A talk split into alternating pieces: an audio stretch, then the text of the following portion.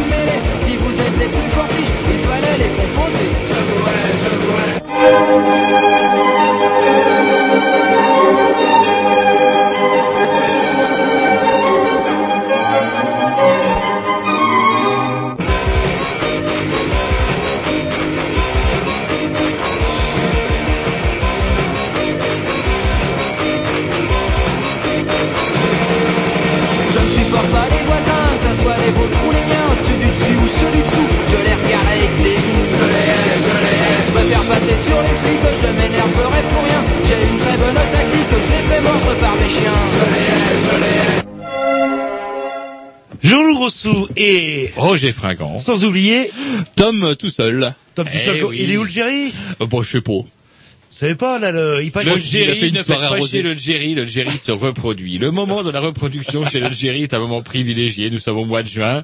Ça fait longtemps que la femelle est à l'abri d'un nid, euh, comment, euh, qu'il a construit euh, de qu'il a lui-même. construit de lui-même avec son bec, comment 25 dirais-je, couvre, couvre, couvre le petit, et normalement, ça ne devrait pas tarder aussi. Jerry est sur le coup, le grand mâle aux ailes mordorées, euh, comment dirais-je, piqueur à droite à gauche autour de la, des bâtiments pour que personne vienne y, euh, Vous- comment, vous- chier dans son lit. Vous avez quelque chose à, la- à lui demander vous Mais non, euh, Jerry, c'est mon petit.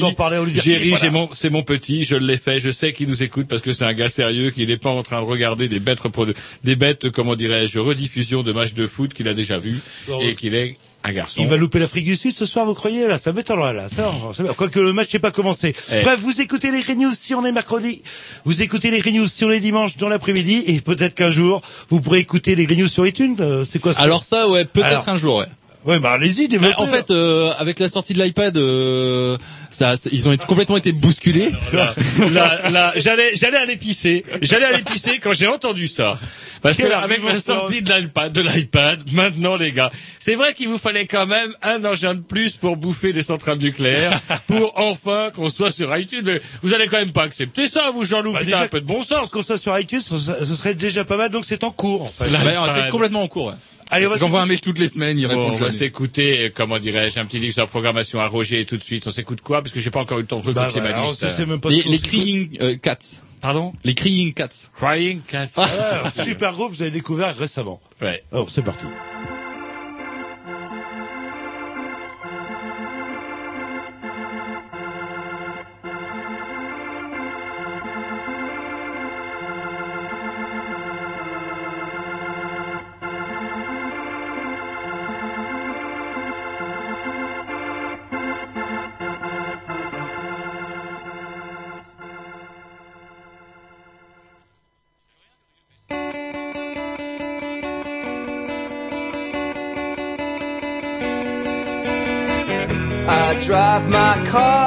To the lake as if there's someone to awake. I haven't been to bed for days. I live in a twilight haze. I set my heart to the setting sun,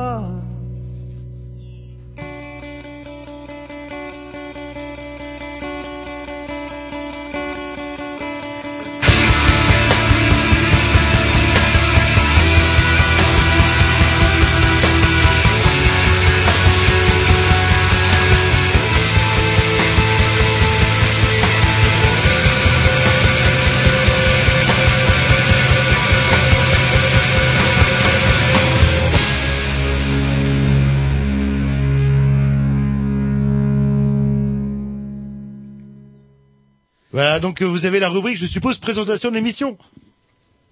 Faut la mettre, pas la mettre tout de suite. On ne l'a jamais eu. Ne Voilà. l'écoutez pas. Mais c'est dingue, c'est que vous lui répondiez qu'il à tous les Ah, moi je suis. Et comme quoi, c'est quelqu'un euh, d'attentif depuis les années qu'il est là. Alors, c'est jamais moi qui commence. Il n'y a jamais eu de putain de chapeau. de présentation de l'émission. C'est bien. Ah mais d'habitude il commence à 21h, vous savez ce que c'est, ça c'est travailler dans le privé, ça reste quand même le faut l'heure c'est l'heure.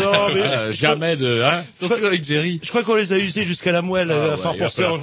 Ah, bah, c'est le mois de juin, c'est la période des mutations, là, le... C'est comme on appelle ça euh, au football, vous qui êtes un passionné, le Toto Calcio, c'est pas ça Ouais, ouais, on pourrait les refiler, euh, je sais pas, moi, il y a bien une radio, Il y a bien euh, un Toto Calcio de la radio quand même. Mans ou à, Rostronin, Radio Rostronin. Radio On Rostronin. change, euh, contre Radio Rostronin, là, euh, et nous on rachète quelqu'un euh, qui vient de Radio Paris ou Yes, un plus célèbre. Radio. Paris Mans, Radio Paris est allemand. Bref, une émission bourrée comme tous les mercredis avec euh, bah, deux parties dans cette émission. Une première partie euh, concernant euh, L'actualité locale avec euh, comment pourrait-on dire? Ouais les, les états généraux du squat qui se sont tenus euh, dans un squat.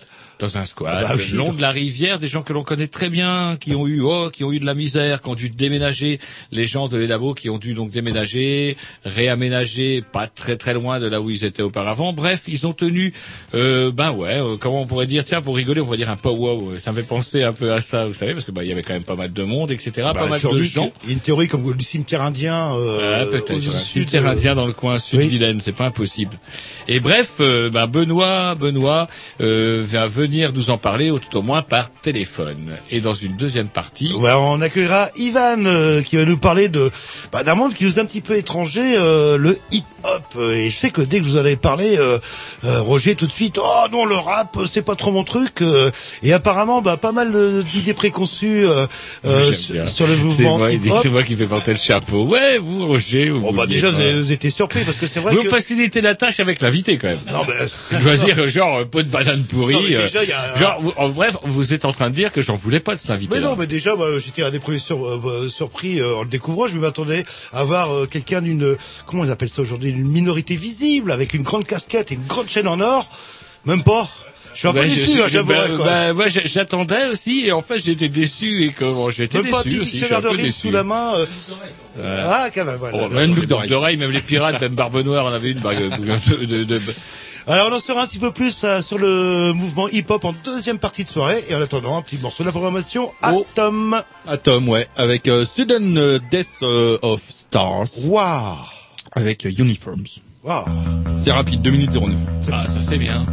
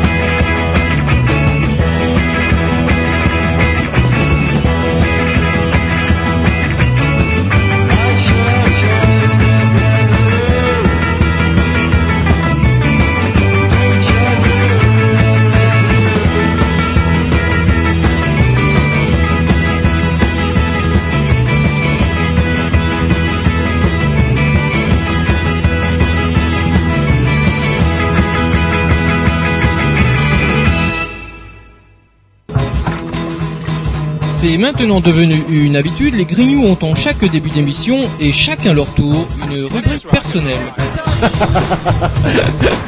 C'est ça en fait, tu vois le truc. C'est ça Philou, t'as tout compris, c'est un petit peu entre le clin d'œil, le coup de gueule du moment, mais aussi le détail de la vie trépidante d'un Grignou. C'est ça en fait, tu vois le truc. Maintenant, le problème va être de savoir qui a l'honneur d'ouvrir le micro aujourd'hui. Et ça, euh, c'est pas facile. Attendez, attends, tu me laisses parler. Tu me laisses Ah, il est en train de me tirer par la violence, et ça me. C'est ça en fait, tu vois le truc. Et oui, c'est ça la rubrique perso. Et ce soir, on va donner la parole euh, à celui qui a pas son petit, un certain Roger. Roger, il bah oui, bon. vous l'avez vu avec ses, ses articles. Il, Il est très est sérieux hein, pendant que c'est la rubrique. Il est là, il a toutes ses compilations de dossiers. C'est vrai que moi, j'ai pas grand chose en face de moi. Vous arrivez vraiment les mains sur les couilles. euh, non, mais j'ai- j'ai- je, je, je, je résume, mais c'est un petit peu ça. Ah non, quoi. mais j'ai un truc entre les deux oreilles qu'on appelle une clé USB, en fait. Donc, euh, Ah, vous la mettez entre les deux Ah, oreilles, vous la clé USB. hop, d'un côté, Moi, dans le temps, j'avais un charcutier qui mettait un crayon à papier sur lequel il notait le prix. Mais bon, vous êtes toujours euh, pour la destruction de la forêt amazonienne avec votre vœu papier. Non, ça, le, le euh, papier du journal, ça vient tout droit Suède-Norvège. Ça, c'est du, c'est de la forêt bah, La norvégienne. destruction des. Oui, ils se font on chier là-bas, y a rien, y a on rien ira à- jamais, de toute manière. On n'y va jamais, personne n'y va. Et donc, du coup, c'est pas bien grave. Bref. Alors. Un article, bah, tiens, dans, dans l'IB euh, que j'avais acheté, je vous, rassure, je vous rassure, pour suivre les résultats du football, je ne manquerai pour rien au monde de la Coupe du Monde de Non, mais football. j'ai- j'ai hâte de savoir dans, tout à l'heure quelle est votre euh, analyse sur ce Eh, qui se mais passe. c'est plus le numéro de hier, mardi, qui m'a particulièrement déprimé. Où c'est marrant parce que c'est un truc dont j'avais quand même commencé à prendre vaguement conscience. Bah, par exemple, quand je vous entendais râler sur Cohn-Bendit en disant bah il faudrait pas vieillir euh, 20 ans en 68 et vieux con en 2010.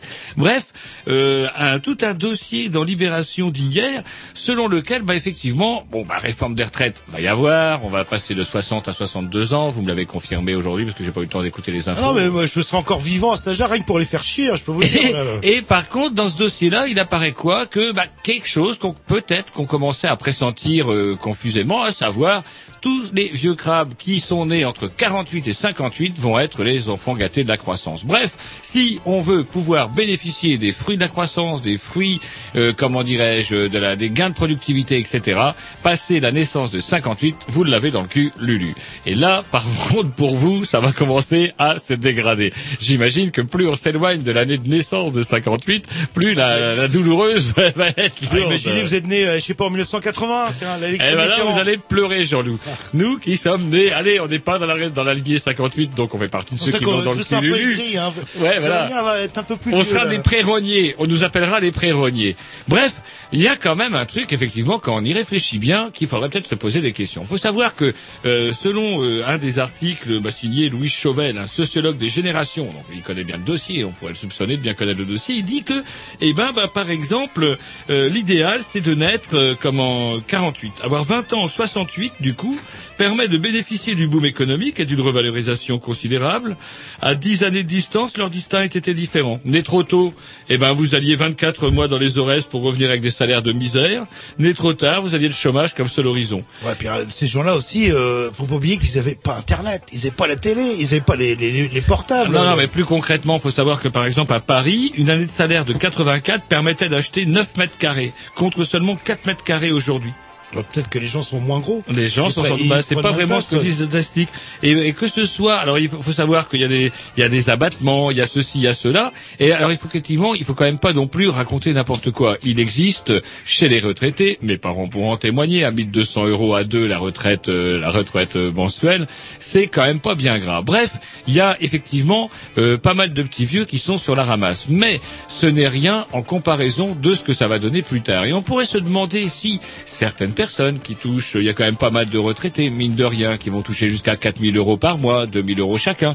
Et on pourrait se demander si ces gens-là, puisque bah, ils vont être victimes de la dépendance, et si nous, en tant qu'actifs, nous cotisons pour la dépendance, est-ce qu'il ne serait pas juste aussi que ces riches retraités cotisent aussi pour la dépendance dont ils sont les premiers, les premières victimes et aussi les premiers à bénéficier des soins. C'est-à-dire la dépendance, c'est-à-dire euh, donner euh, de l'argent à leurs enfants, à leurs Non, non, euh, l'argent à la Sécu pour que la Sécu finance, eh ben, euh, la chaise dans laquelle on va vous trimballer, tous les soins, euh, comment, euh, pré- pré-vieux, post-vieux et ante-mortem. Bref, tous les soins qui sont inhérents à la condition de vieux. Et il se trouve que si effectivement certains vieux n'ont pas plus les moyens qu'aujourd'hui, hier, qu'avant, et sûrement moins, encore moins que demain de le payer, il en existe d'autres qui bénéficient de tout un tas de séries d'avantages, dont le bouclier fiscal n'est pas le moindre. Et le bouclier fiscal, faut savoir que ça protège avant tout le patrimoine.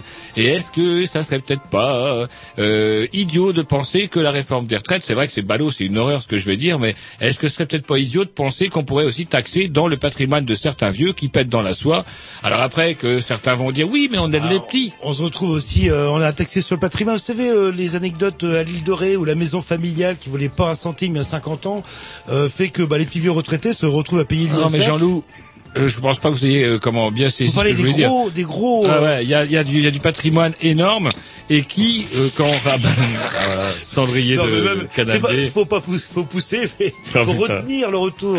Et donc du coup, il y a des patrimoines énormes qui sont euh, comment, euh, qui font que plus vous avez de pognon, moins vous payez d'impôts. Et là, ça pose un gros gros problème. Et Enfin, je sais pas, moi. Et c'est marrant parce que je regardais euh, l'émission, vous savez, c'est dans l'air ou je sais pas quoi, où il y avait des, on voit toujours en, en filet, vous savez, des, Les questions, des euh, questions des texto, auditeurs. enfin. Et il y a un auditeur qui m'a énervé au même titre que le petit apprenti là, qui était prêt à travailler jusqu'à 70 ans. Vous savez, Oui. l'apprenti coiffeur là, qui nous a bien énervé il y a 15 jours. Oui, il a 17 ans aussi, c'est Ouais. vrai. On se voit pas. Bah là, je sais pas, c'était un vieux con, une vieille conne qui disait oui, euh, en France, euh, pourquoi on serait à 60 alors que tout le monde accepte 67, etc. Serions-nous plus malins que les autres?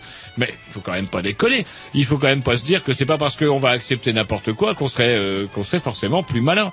Et le fait que nous on soit juste toujours justement battus jusqu'à 60, la France n'est pas forcément dans une des situations économiques les plus euh, les plus déplorables qui soient. Ouais, puis quelle femme euh, va toucher une retraite complète et entière? Ça, c'est une question à poser là. Mm, mm, Alors, s'ils restent avec son bonhomme, éventuellement, ils pourront s'en sortir. Mais bon, vu euh, le contexte sociologique actuel, s'ils se séparent à 60 ans, eh ben, on va se retrouver avec de, euh, bah, des mouroirs, enfin, tout simplement. Et de- du pognon, il y en a, et il faut quand même qu'on compare, par exemple, justement, le, la dégradation des conditions des retraites avec le, le- la croissance.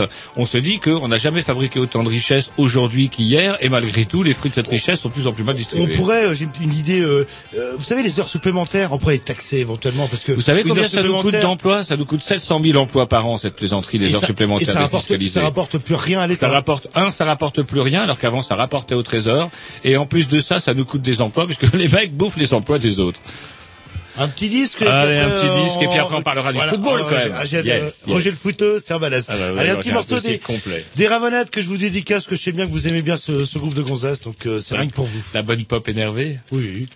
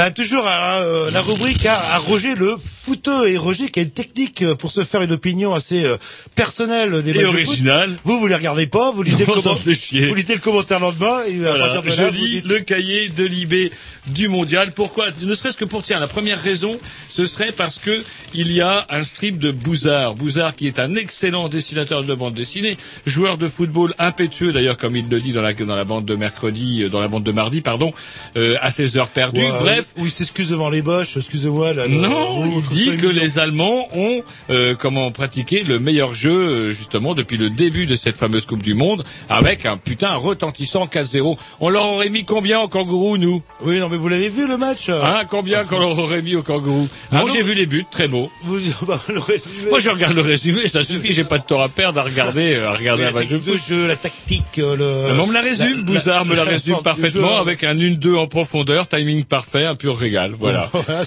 Alors, il y a quand même quelque chose qui me fait rire, vous qui êtes quand même un supporter invétéré de comment l'équipe de France, c'est voilà que vous m'expliquez un problème de statistiques. Je voudrais pas paraphraser Jean-Marie Le Pen, ça me ferait quand même mal au sein, mais c'est l'équipe de France. J'ai l'impression Euh, qu'on se retrouve au bon maillot. temps, on se retrouve au bon temps de la guerre de colonies. 14 où on envoyait nos tirailleurs sénégalais au feu face aux Boches. Et j'ai l'impression, on leur mettrait un petit calot rouge sur la tête, j'ai l'impression qu'on est revenu au bon temps des colonies. Parce qu'il y a quand même un truc qui est assez rigolo, c'est que bon, alors aussitôt si on commence à dire ça, ouais, Jean-Loup il la merde, c'est un néo-fasciste, rien etc. J'ai dit pas Jean-Loup, excusez-moi, Roger, je voulais dire Ah Roger, excusez-moi. Euh, Roger remue la merde, etc.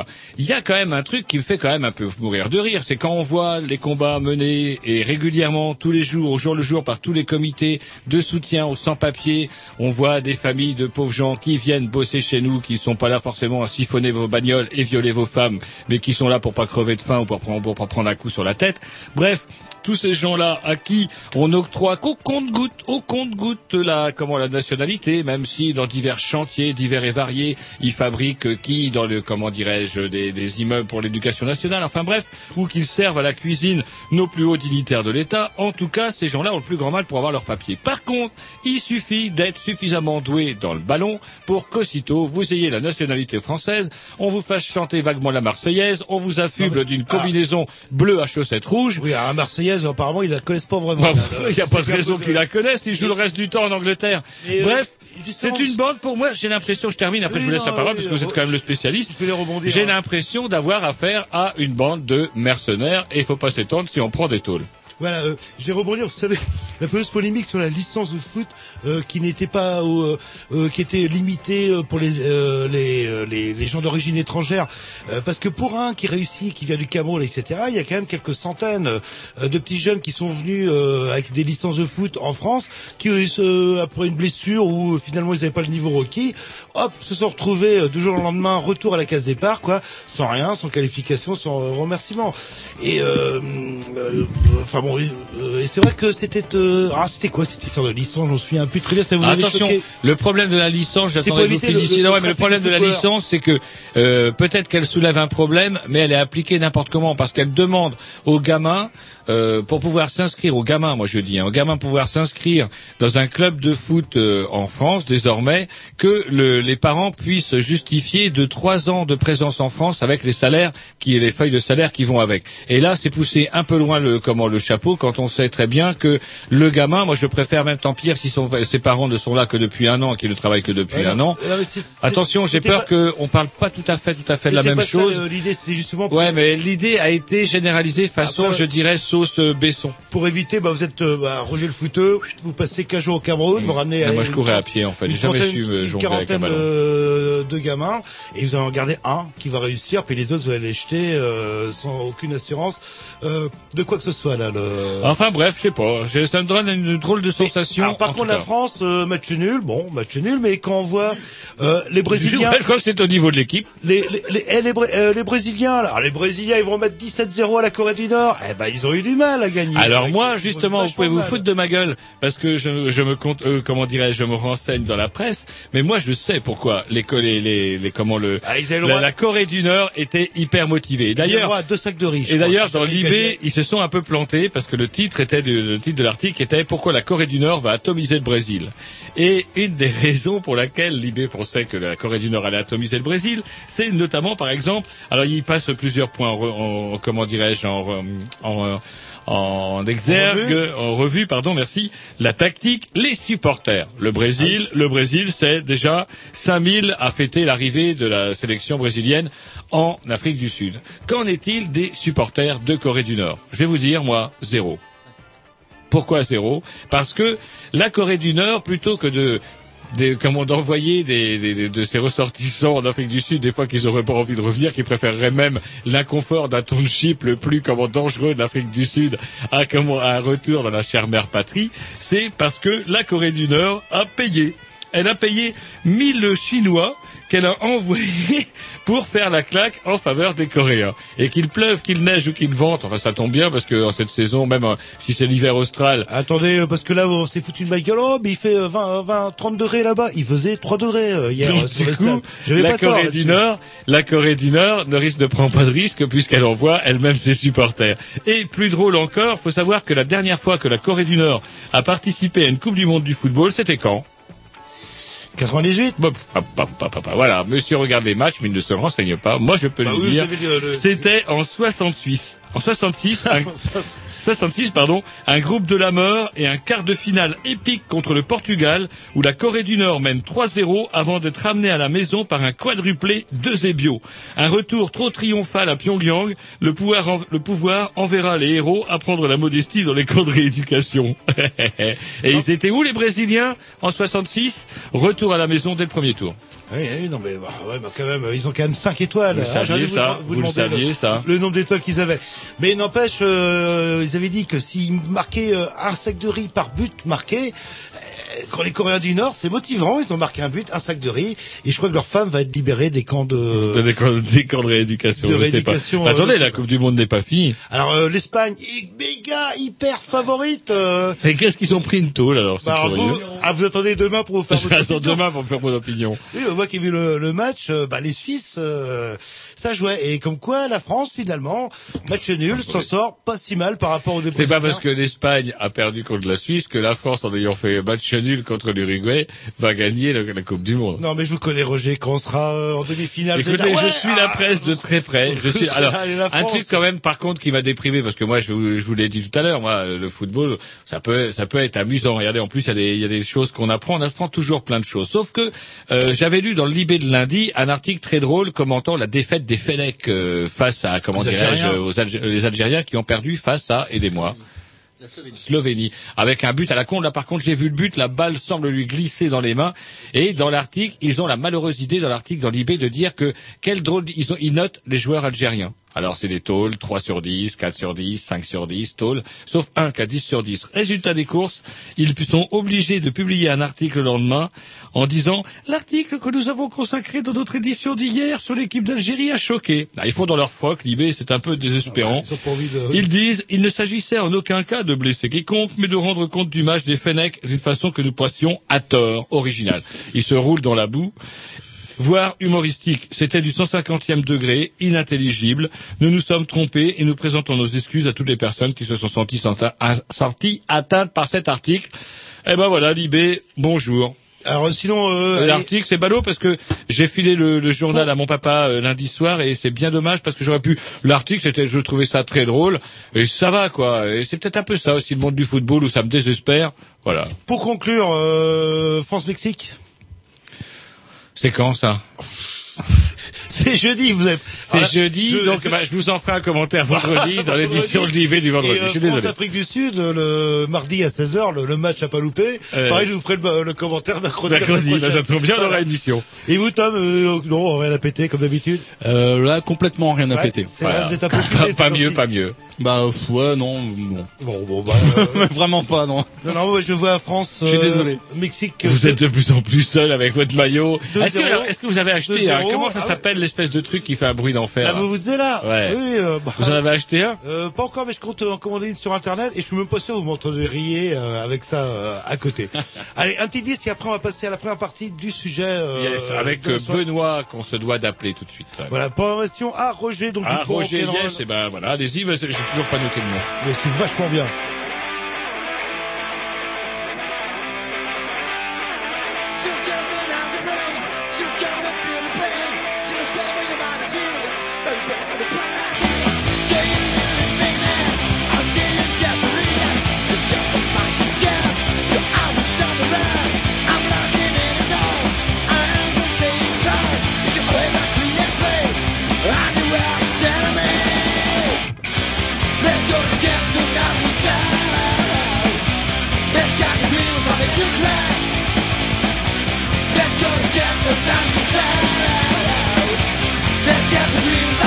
black.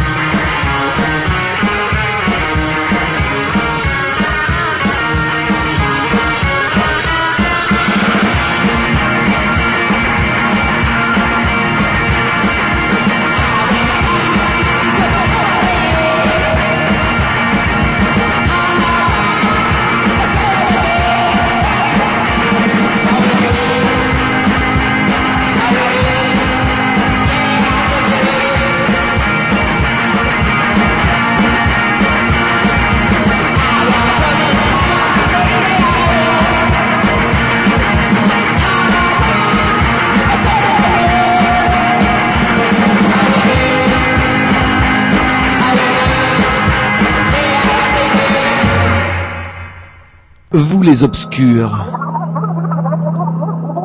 Vous les sans grades. Vous les rebuts des médias. Ceux dont la vie ne compte pas. Jean-Louis Roger, les grignoux, vous donnent la parole, car pour eux, vous êtes un grand témoin. Allô, allô? Allô Allô, tu m'entends Oui, Benoît, 5 sur 5, euh, on t'entend très bien. Je suis donc en compagnie de Jean-Loup et de Tom, euh, afin que on s'excuse. Déjà, je tiens à m'excuser euh, pour mercredi dernier, parce qu'effectivement, nous avons eu un problème technique. Nos techniciens passent leur temps à se reproduire. Et donc, du coup, on n'avait personne. On n'avait personne. Ils passent leur temps dans les Comme maternités. des rats ou des souris. Ouais. Tes parents. euh, Ouais, pour certains vont à la chasse, d'autres vont à la pêche. Eux, ils vont à la maternité. C'est incroyable. Bah tu dis à la prochaine fois, euh, nous on a ce qu'il faut aussi à la maison. hein. C'est vrai? Ouais ouais, on a des techniciens radio aussi. Enfin, une technicienne d'ailleurs. Ah, une technicienne. Ah. ça peut nous intéresser aussi. Vous savez, à la radio, par contre, Benoît, je vais vous avouer quelque chose. C'est comme euh, les lapins à bord des bateaux, on n'en prend jamais. Ça porte malheur. Bref, si... Bah dis donc, faut pas dire ça. Fallait pas dire ça le week-end euh, on a fait donc l'intersquat, dont on va parler tout de suite. Là, Alors, justement- Il y a eu des réunions du coup en, en non mixtes. Enfin, il y a eu sujet comme ça de réunions non mixtes, etc. féministe co. Ouais, aïe, aïe. Mon copain. Mais là, on est entre garçons, c'est pour ça qu'on peut se permettre de le dire. Bref, justement, Benoît, si nous t'avons au téléphone, c'est parce que se tenait, euh, bah, est-ce qu'on appelle ça toujours les labos, en fait? Ouais, bien sûr. On appelle ça les labos en un seul mot, enfin en un seul mot. L apostrophe euh, et laboratoire, euh, pour être complet. Voilà. Les labos euh, pour être plus court. euh, On appelle toujours ça les labos, euh, malgré que malgré l'incendie, tout ça, malgré le relogement. Alors, Est-ce que tu peux nous, nous, nous en faire un, un, un petit, euh, comment dire, vous pouvez nous en faire un petit, un petit historique de cette affaire-là? De l'incendie euh, Non, pas ans. de l'incendie, mais de, de l'historique du, de- du squat, en fait. Oui, alors ben, ça a commencé il y a 13 ans. Mhm. On est locataire donc de local qui s'appelle euh, Les Laboratoires, du coup à Rennes euh, 17 17 du Chardonnay. Il y a 13 ans, Euh, donc on l'a aménagé nous-mêmes en tant que salle de danse, salle de théâtre, salle de musique, bureau, cafette, etc. Et euh, on voilà euh, pour venir répéter, euh, etc., etc. D'accord. Venir créer. Le lieu, c'était un toit. Pour, le but, c'était un toit pour les artistes de rue. Donc euh, personne n'habitait à l'intérieur de ces locaux vu que c'est du dur. Et euh, on s'est mis à habiter euh, autour des locaux quatre ans plus tard, on- qu'on avait ouvert euh, ce local-là. Voilà, qui était un lieu d'échange, de, création, euh, voire même de procréation. Ouais, ça arrive aussi. Et euh, voilà, quatre ans, au bout de quatre ans, on a ouvert les hangars qui étaient euh, au bout de la rue, parce qu'on demandait à la ville plus grand, parce qu'on avait des plasticiens avec nous qui n'avaient pas de place dans ces locaux-là, qui font 250 mètres, 250 mètres carrés en tout et pour tout sur deux étages. Et on était assez nombreux, enfin beaucoup euh, nombreux, donc euh, on a ouvert des hangars et euh, là-dessus, dans ces hangars, on pouvait faire de l'art plastique. Donc il y a eu un atelier de forge, il y a eu un atelier plastique, atelier mécanique, atelier peinture, atelier couture, euh, j'en passe des meilleurs. Stockage de matériel aussi, donc comme des, corps de spectacle de rue, des compagnies qui venaient créer par là. On a eu des grosses compagnies qui sont venues hein, pendant toutes ces années dans ces gros hangars là. Et nous, on a habité du coup autour, dans des caravanes, des yourtes, euh, des cabanes, euh, des camions, euh, etc. Voilà, et ça, ça a été jusqu'à 2008, le 21 mars précisément. Donc ça a été quand même pendant plusieurs années. Euh, voilà, et en 2008, il y a eu un incendie.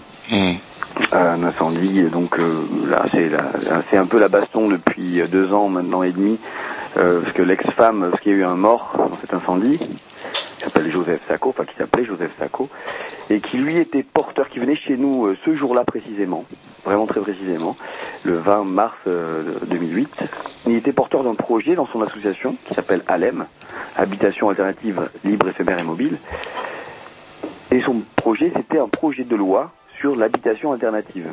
C'est-à-dire que euh, ben, n'importe qui puisse choisir d'habiter en yourte, en caravane, en camion s'il le désire, en chapiteau et tutti quanti, et qui puisse faire des prêts bancaires comme tout le monde, qui puisse avoir les mêmes droits que chacun, ce qui n'est pas le, le cas. quoi. C'est vrai que quand tu essayes de planter une yourte dans un jardin, etc., de suite souvent... euh, Il y a des voisins qui râlent. Dire que c'est interdit et tout ça et tout ça. quoi. Et donc son projet de loi était ça, il avait un ordinateur avec lui, avec tout son projet, et euh, son ordinateur a disparu. à- Est-ce que c'est, est-ce qu'il a disparu euh, à cause de l'incendie ou bien avant l'incendie? C'est parce qu'en fait, lui, il a cherché son ordinateur dans une pièce qui n'était pas encore euh, enflammée complètement, Euh, donc il avait euh, tout, le, tout le loisir de le retrouver. Après, enfin tout loisir, euh, non pas vraiment, mais enfin a priori. Sauf que bon, il l'a jamais retrouvé, donc il est descendu de là au, au bout d'un 10 minutes, un quart d'heure. Euh, il est tout nu euh, comme un verre. euh, il avait conscience qu'il avait pris cher. euh, il cherchait encore son ordinateur qu'il n'avait jamais retrouvé. Et voilà, et euh, il est mort le lendemain des suites de ses blessures, c'est super trash. Hein, et euh, l'ordinateur n'a jamais été retrouvé. Donc son combat du coup été annulé par la même. Waouh ça, ça fait mal aussi. Et euh, voilà. Et du coup, là, là-dessus, la mairie, euh, la mairie nous a dit au début qu'on avait 48 heures pour partir de, ces locaux-là. Il y avait un demi-hangar sur les deux qui étaient tombés. Nous, on n'habitait pas dedans de toute façon, on habitait autour. Mais euh, la mairie a dit que c'était dangereux pour X raisons, euh, que c'était dangereux. Au début, ils nous disaient que c'était pour l'amiante. Alors du coup, on a fait venir un expert pour l'amiante. Et puis là, évidemment, l'ami- le, le expert nous a dit qu'il n'y avait pas d'amiante. Enfin, il a fait, il a posé ces, ces, filtres-là. Il nous a dit de toute façon, l'am- l'amiante c'est dangereux pour une concentration de litres d'air. Euh, donc euh, c'est dangereux dans un espace confiné. Enfin voilà, donc tout ça, tout ça, tout ça, mais la mairie voulait vraiment qu'on parte. Donc nous a ouvert un nouveau lieu qui s'appelle le 48 boulevard Villebois-Mareuil, enfin qui est au 48 boulevard Villebois-Mareuil. Et donc euh, là, bon ben on est plus serré qu'avant, euh, mais les locaux sont pas, enfin, sont un petit peu plus clean que ce gros hangar, c'est vrai. Il y a autant, du coup, il y a plein d'ateliers qui sont créés très très vite. Tout le monde a, tout le monde a repris ses marques dans ces nouveaux locaux. Et euh, voilà, la mairie, du coup, sans forcément faire d'enquête, en tout cas une enquête qui a, été très mal faite, vu qu'elle peut s'arrêter euh, quasiment à une demi-heure de présence de, de la police scientifique pendant l'incendie. On ne voit pas comment euh, une enquête a pu se faire. Voilà, donc euh, on pourra pas savoir si euh, quelle est la nature du produit chimique qui a mis le feu, vu que c'est sûr que c'est un produit chimique, parce qu'on a fait appel à un pompier professionnel qui est venu nous écouter et qui nous a dit voilà, désolé, mais c'est un, un liquide infernal. En effet, bon, voilà, maintenant il faudrait faire des enquêtes plus précises pour savoir euh, si c'est quel produit, mais ça, ça n'a pas été fait de toute façon, malgré la mort d'un homme. Euh, L'enquête a été plus que bâclée. Et, là-dessus, depuis deux ans et demi, la femme, l'ex-femme de Joe essaye de, de faire euh, qu'il y ait une enquête, enfin, qu'il y ait réouverture de dossier. Et le procureur de la République a dit non, non, absolument non, pour des raisons X ou Y. euh, C'est refusé régulièrement. Donc là, on est sur le point de savoir si oui ou non c'est accepté. Nous, on se porte, on va se porter partie civile de tout ça. euh, voilà, là- là-dessus, euh, quelqu'un qui s'y connaît très très bien en droit nous avait dit, bon, dans une histoire comme ça, avec disparition de choses importantes et d'une vie, surtout, il faut il faut carrément envoyer le maire en prison. Alors là, c'est-à-dire, tu vois, faire les démarches pour dire, on se on se montre virulent. Nous, on était dépassés par les événements, on n'avait pas envie d'entrer dans ce genre de combat qui nous paraissait énorme et euh, peut-être un peu déplacé. Et finalement, il s'avère que, bon, si on avait vraiment voulu faire bouger les choses à ce moment-là, euh, en tout cas, on s'y est mal pris, parce que ça a vraiment, euh, enfin, à ce niveau-là, en tout cas, ça a vraiment plus que stagné. Voilà, nous, on s'est fait reloger. Maintenant, nos, locaux sont, euh, bon, nouveaux locaux sont nickel et euh, les labos restent à sa même base, dans, cette même, dans ce même endroit qui est euh, dans cette zone industrielle en friche, qui maintenant est, euh, dire, les travaux, les travaux pour construire les 3000 habitations commencent un peu. on les voit se rapprocher à plein nez vu qu'ils creusent la terre et que ça pue le gasoil, mais ça c'est normal, les terres sont très très polluées. Et d'ailleurs voilà, je cherche les, je cherche d'ailleurs, je fais un appel, un appel, euh, je cherche les chiffres réels de cette pollution, car ils sont venus faire des carottages et euh, on n'est toujours pas réussi à tomber dessus. Bon, peut-être qu'ils existent ces chiffres, j'aimerais bien les, avoir pour pouvoir vraiment les analyser, voir si vraiment c'est très très pollué, de quelle manière, comment c'est dépolluable, est-ce qu'ils vraiment ils comptent dépolluer pour euh, construire leurs leurs 3000 habitations, ou bien est-ce que certains comptent juste en foutre plein les fouilles? Voilà, autant de questions qui méritent des réponses. Et pareil sur votre pérennité aussi, parce que euh, vu le quartier en pleine rénovation, euh, vous avez vu c'est pas mal hein, quand même entre la Vilaine, euh, etc. Euh, vous, ça va, vous êtes le long de la, voie ferrée, mais euh, vous risquez pas d'être délogé un jour ou l'autre, ou vous risquez pas de faire tâche entre guillemets euh, dans le dans le quartier au bout d'un Ah, mais moment. Si, tu m'étonnes. C'est évident que c'est évident qu'en fait, euh, euh, le- à partir du moment où les travaux ont recommencé, auront bien bel et bien commencé, euh, on est sur la sellette. Enfin, on va pas pouvoir rester là bien bien longtemps, quoi. Et euh, on va dire que le, le projet de construction nous, ne nous inclut pas dans, dans tout ça. Ils incluent, euh, si tu veux, une belle euh, MJC euh, ou des logos comme ça, mais euh, une friche culturelle euh, n'a plus rien à voir dans ce dans ce quartier-là a priori. On prend trop de place, que ce soit, enfin voilà, que ce soit sonore, etc. Mais c'est rigolo, mais parce que ouais, mais par contre, euh, vous savez, c'est comme le serpent python. euh, vu l'état actuel du marché, vu la crise, etc. Je crois que vous allez peut-être pouvoir bénéficier d'un petit sursis. Ça, ça serait pas mal. J'y compte un peu. Hein J'y compte un peu. Je me dis bon, alors peut-être que via la dépollution, ça peut peut-être traîner Ouais, la crise et peut-être que ça peut jouer en notre faveur. Parce que c'est vrai que ceux qui connaissent un peu ce genre de combat, enfin de combat, même c'est un peu inconscient de notre part. Si tu veux, on est sur une friche industrielle parce que euh, voilà, c'est des locaux qui peuvent être réaménagés en tant que tels et, euh, et on, fait, on fait bien les choses. Hein. Je veux dire qu'en en fait, à- avant l'incendie. Euh, un an avant, euh, même un peu moins, il y avait carrément le service culturel national, on va dire, qui était passé nous voir. Il faut savoir qu'il y a maintenant une, commission de réflexion sur les nouveaux territoires de l'art, les NTA. Voilà. Et euh, c'était d'ailleurs Edmond Hervé qui en était le président de cette commission de réflexion à l'époque. Voilà, on l'a jamais vu dans nos locaux, mais en tout cas, il était président quand même de cette commission de réflexion. Je crois même qu'ils ont écrit un bouquin là-dessus, euh, terrible.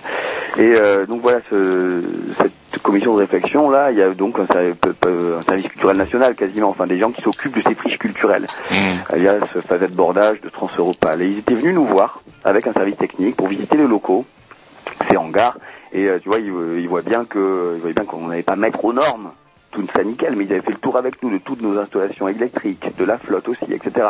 Et ils avaient bien vu que bon, c'était en effet, euh, c'était en effet assez au point. Enfin, euh, c'était, euh, oui, c'était assez au point dans la mesure où euh, il y avait des extincteurs où il fallait, euh, les, euh, les boîtiers électriques étaient, étaient aux normes, euh, voilà. Après, bon, mais ça n'empêche pas, en effet, un incendie, a priori criminel, désolé, hein, c'est comme ça, de faire son, de faire son travail. C'est-à-dire, bon, sur des locaux qui sont en bois.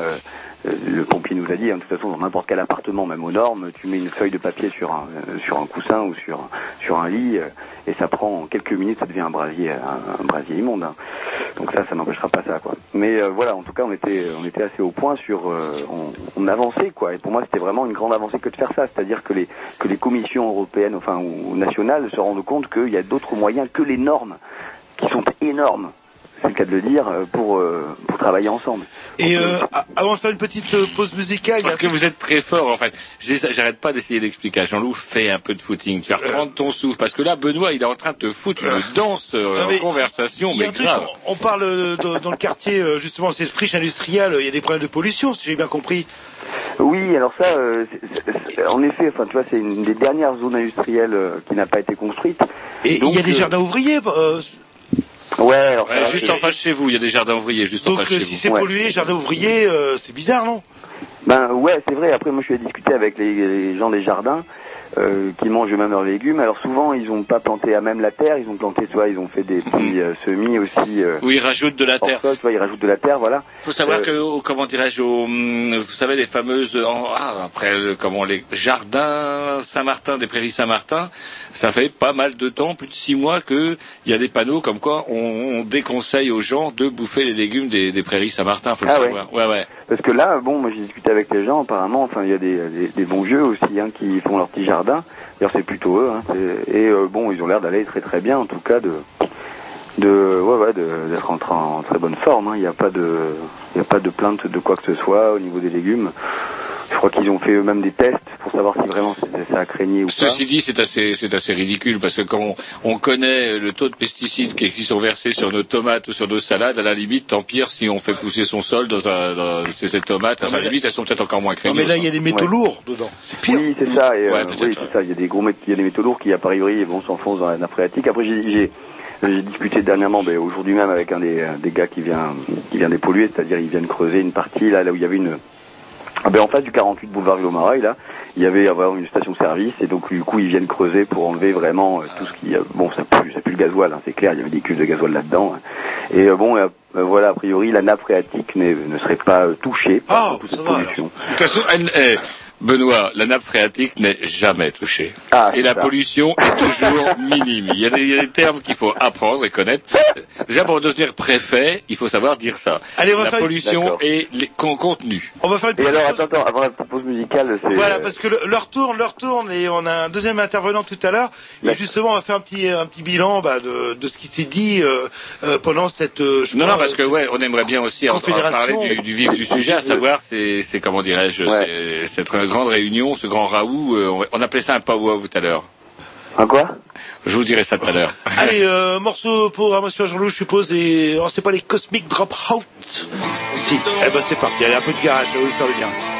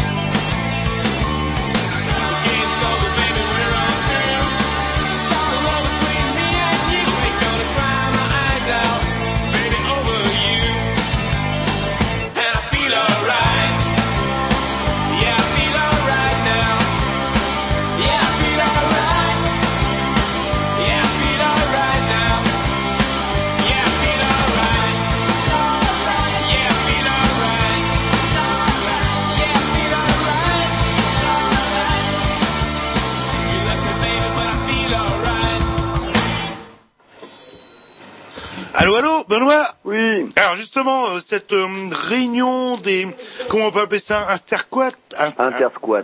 C'est euh, c'est son, euh, c'est le, c'est bien le terme Ouais, ouais, c'est ça. Mais en fait, ce qui se passe, c'est que tu vois, à l'é- à l'époque, euh, juste pour faire le lien avec l'intersquat là, à l'époque, on avait les hangars. Du coup, avant l'incendie, euh, on était, tout ça, c'était du squat, si tu veux. Cette, euh, ce gros hangar qui était là, euh, qu'on avait eu, c'était, ça appartenait pas à la mairie jusqu'au, d'ailleurs, jusqu'à quelques mois avant l'incendie.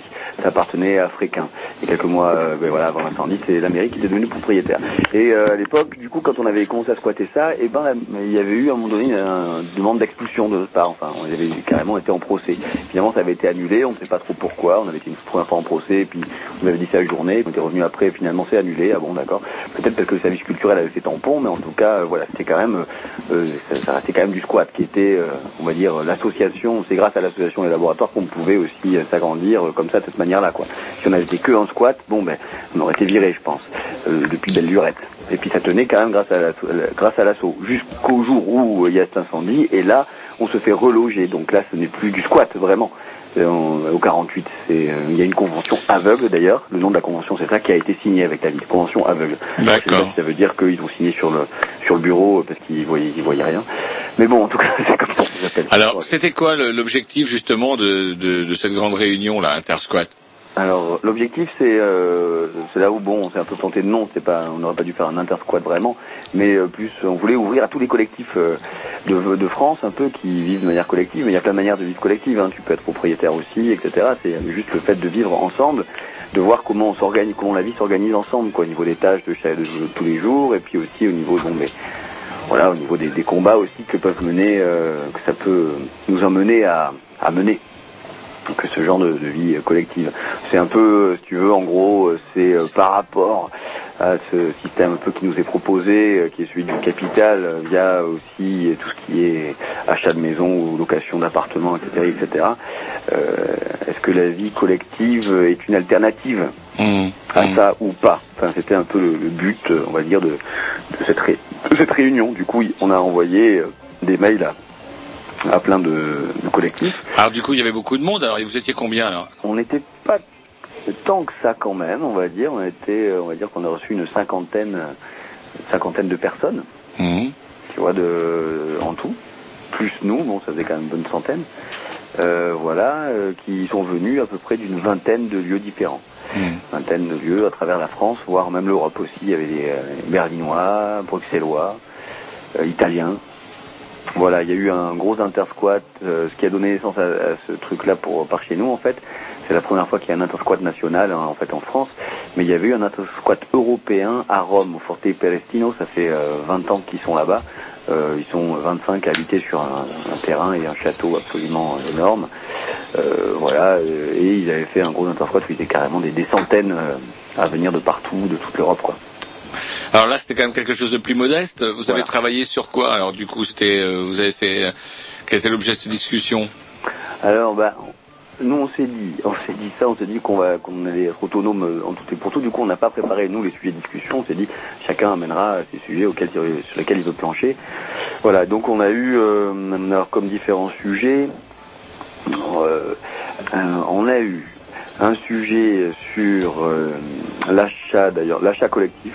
D'ailleurs, l'achat de manière collective, c'est-à-dire euh, même l'assaut aussi euh, à travers l'association collégiale. Ça c'est un truc qui est assez peu connu, l'association euh, collégiale, c'est-à-dire tu enlèves ce statut de président et de, et de, et de, secrétaire, etc. Et tu en marche en collégial, c'est-à-dire avec des référents. Donc tu, autant de référents que tu définis de postes dans ton assaut, quoi. Par chez nous, par, par exemple, tu aurais pas un référent technique, un référent programmation, un référent bouffe, un référent euh, euh, salle, enfin, maintenance des locaux, enfin, ouais, etc. Quoi. Il y aurait plus des référents et des groupes. Voilà. Et euh, il y a eu ça comme discussion à travers un- une personne qui donc venait de Kraken, un lieu près de Grenoble où ils sont, ils sont, ils ont acheté un lieu ensemble. Il y a eu discussion sur, il y a eu un tour de table aussi forcément où chacun s'est présenté. On a discuté aussi au niveau de la non-mixité de certaines réunions, euh, mixité, non-mixité, euh, à travers, euh, à travers, on va dire, des, euh, ça c'est un combat un peu fait, euh, carrément féministe d'ailleurs, ça. Ça, ça, ce dont on devait pas parler tout à l'heure, c'est ça? Voilà, c'est ça. Euh, voilà, c'est sur le combat que les femmes mènent pour ne pas être sous-considérées par rapport aux hommes. Pas un mot avec nous. Hein Pas un mot avec nous. Là, vous, vous avez pas entendu dire quoi que ce soit là-dessus, d'ailleurs. Non, non, non. et euh, voilà, et c'est vrai que c'est des, c'est des sujets un peu, euh, voilà, où certaines préfèrent se réunir entre elles pour en discuter. Elles estiment qu'il y a plus de liberté, et qu'elles sont moins un peu contraintes par les, euh, par les hommes pour parler de, de tout ça. Et bon, c'est vrai qu'on se rend peut-être pas bien compte, mais dans la vie de tous les jours, il y a mille une agressions. Enfin, par exemple, je pense à toutes les publicités on les voit à poil, on les voit à poil tout le temps. Et ben, du coup, euh, blablabla. Il y a justement une femme formidable qui vient, qui arrive et qui m'entend parler, qui me fait blablabla, blablabla, blablabla. Voilà. Et du coup, ça peut, c'est des agressions aussi pour elle. Enfin, je pense sur le, de publicité où on voit, enfin, sur tous les euh, trucs de magazine, il y a des femmes dans toutes les petites tenues, etc. Voilà. Et donc, euh, voilà, une discussion. Il y a eu un, donné un sujet là-dessus vu que l'un d'entre eux a soulevé une jupette et que c'est parti, euh, c'est parti un peu en sucette comme ça. Et C'était le geste de trop à pas faire. Donc après, ça nous a amené à parler de ça. On a parlé aussi euh, précisément. euh, alors attends, attends, attends. euh, on a parlé aussi avec une avocate, euh, no- notre avocate à nous, euh, sur euh, sur le sur l'incendie. Ouais. Et euh, on a parlé avec l'avocate euh, donc euh, pour au sujet de toutes les lois concernant tout ça, de nos droits ou pas, nos droits à, faire des choses ou pas. C'est-à-dire qu'est-ce que quand, on ouvre un squat, qu'est-ce que qu'est-ce que tu as le droit de faire ou pas quoi. Des fois on vient te voir pour te dire maintenant il faut jarter, alors que finalement tu pourrais avoir le droit de rester et de dire non, il faut faire une, faut rentrer dans une procédure euh, pour euh, nous faire partir parce que ça fait déjà plusieurs jours qu'on est là. et Il faut savoir que à partir du moment où ça fait 48 heures que tu es là, il y a quand même il y a quand même une loi sur les 48 heures là qui permet euh, à des gens qui ont ouvert un lieu de dire non, euh, on faut faire, faut mettre en marche une procédure. Et à partir de là, bon, c'est la mairie qui s'engage à faire la procédure ou bien le propriétaire des lieux et la, police n'a plus le droit de te dire, de te dire euh, avec force, euh, va-t'en. Donc ça, c'est que ça fait reculer l'échéance. Très bien. Bah écoutez, euh, je suis désolé parce que Benoît, mais l'heure tourne. S'il y a des gens qui sont intéressés pour aller vous voir, euh, c'est ouvert, euh, c'est facile d'accès, ça. Euh, euh, euh, euh, au squat de, est-ce qu'on peut l'appeler ça, à la laboratoire de Villebois-Marail À l'association de laboratoire, ouais, bien sûr. Il y a, euh, du coup, on est sur deux endroits euh, maintenant. On est au 48 boulevard Villebois-Marail. C'est pas compliqué, hein. C'est au niveau du pont des chemins de fer. Ouais, il y a un grand robot noir qui vous attend. Exactement. Il y a un gros robot. euh, Magnifique d'ailleurs, magnifique. Ouais, ouais, ouais, il est beau. Il y en a qui l'ont pris pour le robot de la publicité pour les voitures. Non C'est hors de question, on n'est pas des vendus. Non, mais il est magnifique quand même. Donc tu peux pas le rater, c'est au niveau du pont des chemins de fer de la zone industrielle sud-est, là, de cimetière de l'Est. Ça c'est au 48 boulevard de Bomareuil. Et le 17, c'est en allant plus vers la déchetterie. Tu prends la rue de la déchetterie euh, en face de ce 48, là il y a la rue de la déchetterie. Et puis il y a un panneau et laboratoire euh, à 200 mètres vers la gauche. Et euh, là tu tomberas sur un campement de caravane et d'habitation et ensuite sur le locaux des laboratoires. Yes. Donc euh, voilà, faut venir nous voir. Enfin, on est euh, plus, on est 60 à habiter là. On est un, un village un peu, un- enfin un quartier vivant, on va dire. Voilà, où on organise régulièrement des, euh, des fêtes, des concerts et autres. Voilà, donc faut pas hésiter à passer nous voir. Il y a toujours du monde. Il y a un atelier vélo qui est ouvert constamment. Tu veux venir faire réparer ton vélo. Euh, Les ateliers sont ouverts avec des référents pour euh, s'il y a de la couture à faire, s'il y a de la peinture, de la soudure, du théâtre, etc. C'est des lieux locaux qui sont ouverts à tout, à toute forme de projet, même si, euh, même pour ceux qui n'habitent pas sur place, quoi. Et il n'y a pas une permanence euh, Euh, ben, les permanences, c'est-à-dire qu'on habite sur place, donc il y a constamment une permanence. Et après, tous les mardis soirs, à 8h30, dans les locaux des laboratoires, donc c'est-à-dire au 17 bis à boulevard Vibaumareil, non, oui, c'est- non, 17 bis avenue Chardonnay, je confonds les deux, Euh, il y a euh, des réunions, une réunion euh, qui accueille les nouveaux projets, du coup à 8h30 tous les soirs, tous les mardis soirs. Très bien, bah, écoutez, euh, excusez-moi, chez moi le méchant, mais il va falloir qu'on conclue, Benoît. On vous souhaite bonne chance euh, pour l'avenir, et puis bah, euh, bah c'est simple, si on veut venir vous voir, on vient vous voir. Exactement. Sans Ouais, problème. c'est ce qu'il y a de plus Eh ben, simple. Écoutez, on vous dit à bientôt. Au Ouais. revoir. À bientôt, merci les gars. À tantôt. Ciao.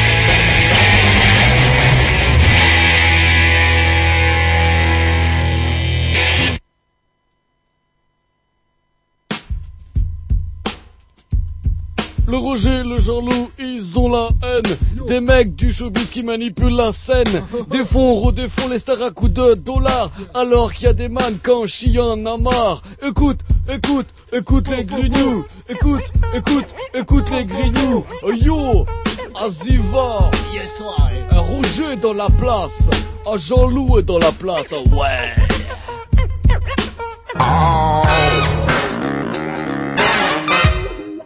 Et c'est la séquence euh, le showbiz, on n'aime pas ça. Et c'est sûrement le plus vilain générique de l'émission Oh non, des il y en a un que j'aime encore moins, mais ça on en Oui, parlera. mais hors ça c'est pour un problème avec le curé qui vous a formé au caté. Alors, ça, si, ça bah, n'a rien il, à voir. Il tombe bien le jingle qu'on n'avait pas passé depuis très très longtemps, hein, parce que ça, ça rappe, ça rappe, ça rappe. Et ce soir, euh, nous accueillons Ivan, euh, justement, qui va nous parler un petit peu de la culture hip-hop. Alors c'est vrai que j'en ai parlé à Roger de ce projet-là. Oh, le rap, euh, voilà, c'est pour avoir les grosses chaînes en or, euh, le grignou, je me pense et compagnie. Et en fait, c'est pas tout à fait ça le hip-hop. euh. Ben déjà bonsoir les gars. Oui, bonsoir. Oui, oui, c'est vrai. ouais. Il s'énerve, il s'énerve, tout ça, il s'énerve. Euh, non, non, on va essayer justement euh, de passer euh, outre tout ce qu'on voit euh, maintenant sur euh, tout ce qui est rap, comme on peut dire, euh, donc tous les clips vidéo, euh, tous les rappeurs. Euh, moi, je vais plutôt vous parler euh, du côté historique du hip-hop. Donc le, le hip-hop. euh, Alors, excusez-moi, je vais vous interrompre. Vous, comment vous êtes tombé dedans, en fait euh, C'est Ben, c'est quoi votre mm, parcours, grosso modo En fait, euh, mon parcours, euh, ben, j'ai découvert ça quand j'étais au collège. Euh, par hasard, euh, j'étais tombé euh, sur une vidéo euh, d'un Battle of the Year que j'avais regardé. Et du coup, je me suis, je me suis dit pourquoi pas essayer. Et, dans les couloirs du collège, avec une bande de, copains de ma classe, on s'est dit allez, on va essayer. on va- on va- De toute façon, il faut goûter pour commencer. Et en goûtant à ça, on a continué à danser dans le couloir du collège. On se cachait euh, justement pour euh, apprendre. Et au fur et à mesure qu'on a réussi à progresser dans le domaine, on a eu euh, l'obtention d'une salle pour continuer et pouvoir développer quelque chose. Donc je suis tombé dedans euh, vraiment comme comme ça par hasard, en regardant, en tombant sur l'émission, en regardant quelque chose qui m'a plu et en parlant, j'en ai acheté une cassette. Et euh, du coup, ça m'a donné envie et euh, avec euh, la bande de copains, on a continué à progresser et euh, tout s'est passé comme ça en fait. Donc, le, le hip-hop, pour euh, ceux qui sont un peu étrangers au milieu, dont nous en faisons partie, c'est de la danse, en fait. euh. Alors le hip-hop c'est un mot global en fait, c'est-à-dire que dans le hip-hop euh, il y a plusieurs domaines, donc on regroupe cinq branches. Euh, ce qui va parler dans le hip-hop ça va être le rap, premier temps. Ensuite il va y avoir euh, tout ce qui va être au niveau beatbox, tout ce qui va être aussi extérieur, donc avec les graffitis, les tags. Alors beatbox c'est ceux qui font. Voilà, c'est ceux qui, qui font des rythmes dans la dans les dans la bouche. Il va y avoir aussi à côté euh, MC, donc tout ce qui va être euh, les battles de de non de, de MC, donc c'est-à-dire que les chanteurs donc qui vont chanter a cappella, ça va être à partir de ça. Et il y a encore la suite euh, au niveau du breakdance. Donc voilà. Et Alors, c'est sur le ça qu'on va. breakdance, c'est quoi Alors le breakdance, c'est une danse qui a été, euh, en fait, qui est née euh, dans les années 70 dans dans un quartier du Bronx. Et euh, du coup, il y a un des fondateurs euh, qui a commencé, euh, qui s'appelle Africa Bombata.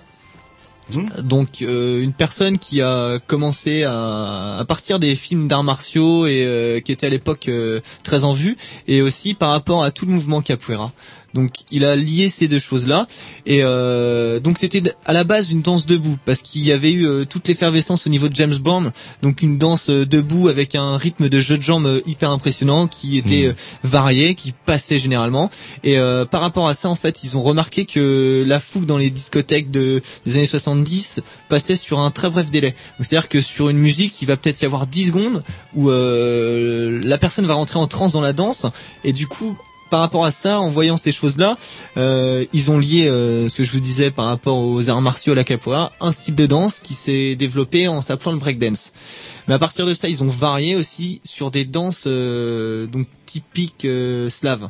Donc c'est-à-dire que les Slaves ont une danse euh, très rapprochée au niveau du sol. C'est-à-dire qu'on a pu voir dans les danses russes. Moi, ce que je Voilà. connais, c'est quand les Cosaques qui sont là. Hey, oh, hey! Voilà, exactement. Chuck, ouais, ouais, Je me rappelle de Jean-Loup tenter le Captain c'est assez mémorable. Et c'est à partir de là qu'ils ont tout Ah, lié. c'est marrant. Et voilà, c'est c'est à c'est à ce partir C'est à ce cause d'immigrés slaves, comment Non, on a- pas du tout, de danse. Donc ça s'est vraiment imprégné de cette. Non, mais je veux dire, comment ils s'en sont imprégnés parce qu'Africa Bambata et puis les danses slaves, Voilà, ça mais paraît très éloigné, tout très ça. éloigné, c'est les opposés. Mais du coup, c'est en regardant Du coup, ils se sont En dit, il y a peut-être euh, une possibilité, si eux ils arrivent à le faire sans les mains ou autre, qu'en liant ces choses-là, on peut descendre. Déjà dans les mouvements d'arts martiaux et de capoeira, le capoeira c'est très bas aussi. Hmm. À partir de certains moments, dans certains euh, certains procé- procédés, ils descendent très bas avec des figures et, et plein d'autres styles.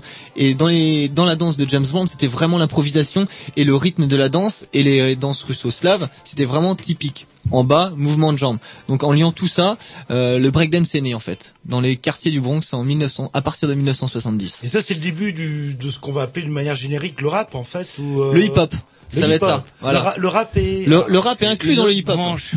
C'est c'est inclus dedans en fait. C'est le hip-hop en global et dans ce hip-hop, on a cinq branches qui sont tirées et ensuite on peut je peux dire exploiter. quelque chose, il a rien suivi. Non, depuis non, le mais c'est quoi bah, C'est un milieu que je découvre et je l'étais le l'été de des notes. Et euh, un petit mot, le, le slam, ça fait partie de ces grandes familles ou c'est à Ben, part? Le slam, ça, ça rentre dedans parce que c'est, c'est une. Le phrasé. Voilà, c'est du phrasé. Tout ce qui est comme les MCs à l'époque, euh, c'est exactement. euh, ils veulent dire ce qu'ils pensent. Mm. Donc c'était plutôt en confrontation. Est-ce que là, le slam, c'est une écriture personnelle, c'est une, écri- une écriture sur ce qui se passe en ce moment dans la vie, ce qui peut arriver? Donc c'est pour euh, transmettre un message. Voilà, c'est. Mais ce des qu'on écoute. battles aussi de, de slam. euh, Et justement, il y a des il y a des battles de slam, mais euh, tout est voilà, tout est divisé, tout est repris. Pas dans la confrontation, en non, fait. Il y a jamais eu de. En fait, c'est- le, le breakdance est né pour euh, canaliser l'énergie des jeunes euh, gangsters des des euh, des banlieues new-yorkaises. Donc à partir du moment si on voulait pas tomber dans les travers d'un gang, on était obligé euh, ben, de faire autre chose. Mais que faire? C'était ça le problème. Donc à partir de là, Africa Bambata lui a vraiment euh, euh, fait découvrir ça à ces jeunes qui ont ensuite euh, voulu apprendre et ont appris. Et par rapport à ça, il s'est créé des choses comme on appelle maintenant euh, des battles. Donc ces battles, c'est c'est deux équipes de danse qui se rencontrent et s'affrontent. Mais s'affrontent dans le respect. C'est-à-dire que quand on commence un battle, on fait un cercle et dans ce cercle, euh, chaque danseur passe au minimum une fois. C'est-à-dire qu'il intervient, il fait son, il fait son petit show, il fait son, son mouvement, ses, ses phases, ses, toutes ces choses-là. Et du coup, euh, à partir de là, on canalise. Il est impossible de toucher l'adversaire. C'est-à-dire que la moindre, voilà, c'est fait. dès qu'on touche, c'est éliminatoire. On n'est pas dans une confrontation. On est là pour exprimer ce qu'on ce qu'on fait. Donc cet art qui est le breakdance. D'accord. Euh, on va faire une petite pause Ouais. euh, musicale. Alors, qu'est-ce que vous nous proposez Alors euh, justement, je vais vous faire écouter Africa Bombata, Voilà, le protagoniste du breakdance. Donc on écoute Africa Bombata Donc tout est venu plus ou moins de. avec de là. une autre personne qu'on parlera juste après. Ok, eh ben, Voilà. c'est parti, on s'écoute ça tout de suite. Party people, party people, funky? Suicidal folks, can yo get funky? The Zulu Nation, can yo get funky? Yeah, just hit me. Just hit funk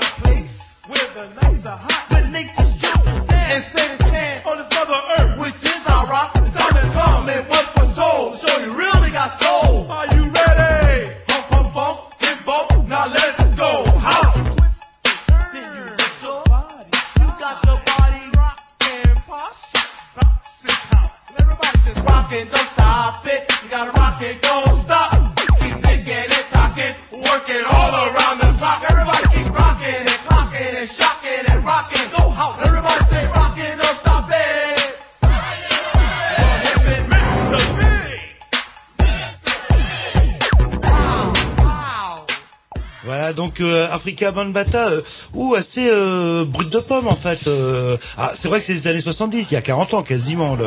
Exactement. Alors pour expliquer un peu justement cette musique un peu des années 70. Alors en fait, Africa Bombata était en lien avec euh, Cool Herc, un DJ, et euh, par rapport à ces, ces soirées qui se passaient en discothèque sur les premiers mouvements euh, suite aux musiques de James Brown qui faisaient vraiment un tabac monstre, Cool Herc a remarqué que du coup les gens s'impliquaient dans une phase vraiment, euh, on va dire, euh, de 10 secondes. Et par rapport à ça, Cool Herc euh, s'est dit, bah je vais essayer un truc. Il a pris deux platines, deux fois le même vinyle, et il a passé ça en boucle. Et euh, en faisant quelques mix dessus, et il s'est rendu compte que ben en écoutant tout le temps le même refrain, les gens repassaient ces choses-là et revivaient exactement la même chose. Donc à partir de là, c'est est né, on va dire, le premier breakbeat. Donc le breakbeat, c'est ce qui passe pendant les battles de breakdance. Voilà. C'est la musique. euh, Exactement. Est-ce que cette musique est essentielle ou est-ce qu'elle est accessoire euh, dans un dans une battle par exemple ou est-ce que c'est vraiment chaque groupe va choisir une musique très particulière Alors, ou, ou ça marche sur Pas euh, du tout. Euh, il faut savoir que dans les dans les battles, il y a généralement un DJ qui est là. Donc le DJ, lui, va réguler la musique. C'est-à-dire que dans la base du breakdance, euh, c'est de l'improvisation. C'est-à-dire qu'on va vous passer une musique qu'on connaît pas du tout, et par rapport à ça, il va falloir trouver la musicalité, donc être sur le rythme de la musique et s'imprégner de la musique pour justement trouver des, des moments et des phases où il va pouvoir rentrer dans sa danse et euh, justement faire le meilleur pas de, de, de style à l'époque et faire ce qu'on appelait les hop rock et top rock euh, par rapport à son adversaire qui est face à lui. Donc c'est euh, comme on peut dire c'est c'est un élément important justement le, le fait que la musique soit là. Parce que sans musique, généralement, c'est pas, vrai, du tout la même pas- implication. C'est pas l'élément indispensable. Il faut qu'il y ait quand même une rythmique. Euh, Il faut qu'il y ait une rythmique, voilà. C'est, on va dire, c'est quand même, c'est vraiment l'élément euh, principal. La musique. euh, Même la capoeira à l'origine, voilà. il y avait au moins Oui, les tambours, il y y a avait toujours un- il y a toujours. Mais euh, c'est vrai qu'il peut y arriver euh, sur des phases d'entraînement euh, de danseurs qu'ils s'entraînent sans musique et par rapport à ça, de toute façon, on peut jamais euh, dans la danse, on peut jamais euh, décider. Même maintenant, on peut pas dire tiens, je vais commencer à danser sur telle musique. On est obligé de rentrer dans une phase où on va préparer quelque chose et par rapport à ça, on va s'adapter à la musique. C'est là le, la contradiction qu'on fait, c'est-à-dire qu'on trouve pas la musique en premier et ensuite on danse dessus. C'est pas possible. On peut le faire dans peut-être certains cas, mais moi, dans mon vécu, je l'ai jamais fait comme ça. Donc Ah, on c'est construit la curieux, cho- ça. chorégraphie, c'est un Voilà, terme, on le- construit la, la chorégraphie, c'est-à-dire Que que, vous adaptez à la musique par la qu'on suite. adapte après. euh, peut-être qu'on va varier aussi. C'est pas forcément, euh, on va pas garder tous les éléments de la structure. Bah, quoi. du coup, fatal. Alors moi, mes premiers souvenirs, alors pour les plus anciens, ça va sûrement leur dire quelque chose. Si je vous parle de Sydney, HIP, HOP... Mais euh, avant, j'aurais voulu oui. savoir, euh, puisqu'on était juste là, on est en 70, euh, comment euh, au Bronx. Après, comment ça s'est développé euh, Comment euh, d'abord aux États-Unis, donc du coup. Essentiellement aux États-Unis en fait. Ça a eu un âge d'or euh, essentiel entre 70 et 86 où euh, il y a une effervescence euh, monstrueuse dans toutes les banlieues. donc il y a eu plein de styles de danse qui sont qui sont qui sont apparus. Et du coup pendant ces années-là, on a vu des, des groupes naître comme euh, les Zulu King. Donc euh, ça a été l'un des premiers groupes fondateurs de la danse euh, du mouvement hip-hop en breakdance. Et euh, par rapport à ça, ben dans tous les autres euh, États américains, on a vu une émergence euh, positive de cette danse et du coup un, un- un- une baisse aussi de la délinquance euh, par rapport à ça. Parce que du coup, les affrontements n'étaient plus par rapport aux gangs, mais ils étaient intégrés dans le breakdance. C'est-à-dire que ça pouvait être des gangs qui se rencontraient face à face. Et voilà, au lieu de résoudre les problèmes euh, directement euh, par des coups de fusil ou autre, ils pouvaient s'affronter légalement. Et par rapport à ça, il n'y avait pas encore un arbitre, euh, comme on appelle des juges euh, maintenant dans les battles. Il n'y avait pas encore de juge, donc c'était à l'applaudimètre ou alors en fonction de qui était le meilleur. euh, ça, c'était décidé par rapport au public qui était là en train d'assister. Voilà. Comment ça s'est passé dans les premiers euh, débuts Hmm. des battles? Ah, ah, justement, Même maintenant. Roger, euh, Ah non, moi, et là, j'ai intégralement la réponse à ma question. Et vous, justement, vous embrayez avec la oui, France. alors justement euh, la c'est France. quand en France moi les premiers souvenirs que j'en ai c'était HIP, à choper euh, de Sydney et où c'était une quand même une danse assez statique. On jouait, oh, ça ressemblait un petit peu à, Au robot. Euh, comment ça s'appelle que le, ah, excusez-moi, le, le, le courant il y a un an ou deux euh, euh, de musique, euh, comment on appelait ça, la tectonique. Voilà, ça, ça Ah, ouais. revient. Il y a un côté très techno. enfin, il faut pas, il faut pas confondre là. Du coup, euh, c'est une base. euh, en fait, ce qu'on appelle euh, la tectonique maintenant, ça a été euh, tiré de certains mouvements de danse aussi. euh, Ça me rappelait euh, Sydney. voilà. ouais, Alors euh, Sydney, euh, si on revient sur Sydney, c'est euh, la première émission hip-hop qui est passée en 1984 sur euh, TF1 si je me trompe pas. Et euh, à l'époque, ça date déjà. C'est euh, avait trois chaînes aussi. hein, là, là. et on peut, en fait, ce qui s'est passé, c'est qu'il y a eu une grosse effervescence, euh, comme je vous expliquais tout à l'heure, surtout aux États-Unis. Après, il y a eu un petit âge sombre où du coup, ça s'est moins développé. Et euh, à ce moment-là, il y a eu, euh, on va dire, une tournée. Euh, Europe 1 avait Europe 1 avait en fait établi une tournée dans la France. euh, alors le nom, je me rappelle plus du tout. euh, Il y en avait, euh, je me souviens quand j'étais branleur, il y avait souvent les tournées européens qui. Voilà. J'ai avoir vu le téléphone. Alors euh, bon, c'est la ringard aujourd'hui, mais Hope qui faisait ses premières. euh, Vous apparitions. étiez jeune, vous Les aviez podiums- encore des les cheveux. podiums européens, euh, et ça c'est les années 70. euh, Et du coup, ouais, ils ont fait, euh, du coup, en re- refaisant ça en Europe, ça a redynamisé tout le mouvement. Du coup, euh, ça s'est hyper imprégné en France, en Allemagne, en Belgique et tout aux alentours. Et euh, grâce à Sydney, on a vu euh, une émergence en France et surtout, pareil, dans les banlieues françaises, euh, de tout ce côté hip-hop parce que ça les représentait. Ils avaient une identité sociale quand ils regardaient cette émission et quand ils intégraient cette danse et tous les autres mouvements, que ce soit le rap, que ce soit au niveau du beatbox, au niveau du graphe, ils s'identifiaient dans ce mouvement parce que comme on peut dire, ils se sentaient peut-être euh, isolés ou abandonnés et grâce à ce mouvement, on leur redonnait une valeur. Très bien. On va s'écouter un deuxième extrait. Alors qu'est-ce que vous nous proposez alors, euh, euh, le premier qui a essayé les deux platines avec les deux mêmes vinyles, Cool Herx. Ah, le le, Le, fameux pendant DJ de- jamaïcain euh, des années 70. Eh ben on va s'écouter ça. Alors c'est parti.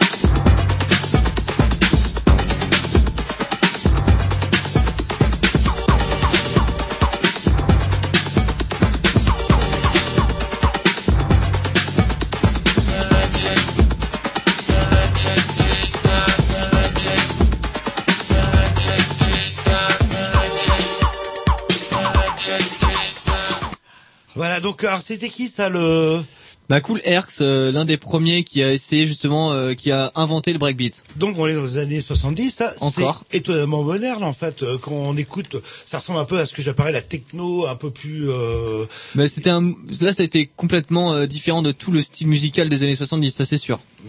Alors euh, aujourd'hui donc le hip-hop en France, euh, c'est confidentiel, c'est quelque chose qui marche plutôt bien, euh, qui est pas un, reconnu. c'est un mouvement très reconnu, très très reconnu, parce que du coup maintenant on peut, euh, ça s'est professionnalisé.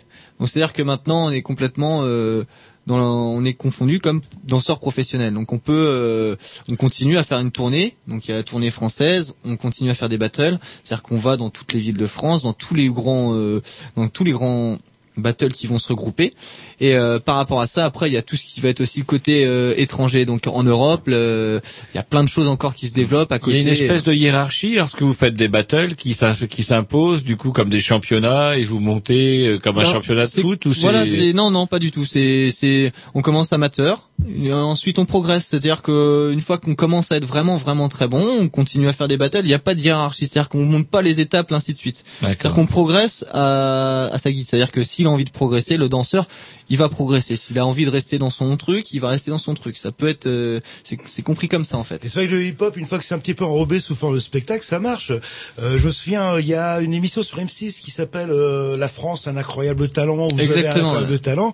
Et si je dis pas de conneries, c'est un groupe de hip-hop. Euh, Bah, deux danseurs qui ont gagné à suivre. qu'on euh, gagné. Euh, là, voilà, et c'est les Français qui votent et qui ont une Exactement, vision ouais. très souvent péjorative sur le milieu-là. Et en fait, dès qu'ils voient les performances qu'on Parce peut que du coup, le, le, le breakdance, en fait, c'est euh, en fait, c'est accommodé à tous les nouveaux styles. C'est-à-dire que si on fait du, du breakdance pur, euh, on reste quand même dans quelque chose de visuel qu'on va regarder. Si on commence à l'adapter avec euh, une cinématographie, un- une histoire, euh, du coup, on rentre dans quelque chose d'autre. C'est-à-dire que par rapport à ça, on va parler d'une histoire, on peut parler de tout. On peut parler de ce qui s'est passé euh, euh, dans une banlieue, euh, ce qui s'est passé euh, hier euh, dans le centre-ville ou euh, ou d'une histoire personnelle. C'est-à-dire qu'on dans cette danse-là, on peut retranscrire ce que nous on a vécu aussi, quoi.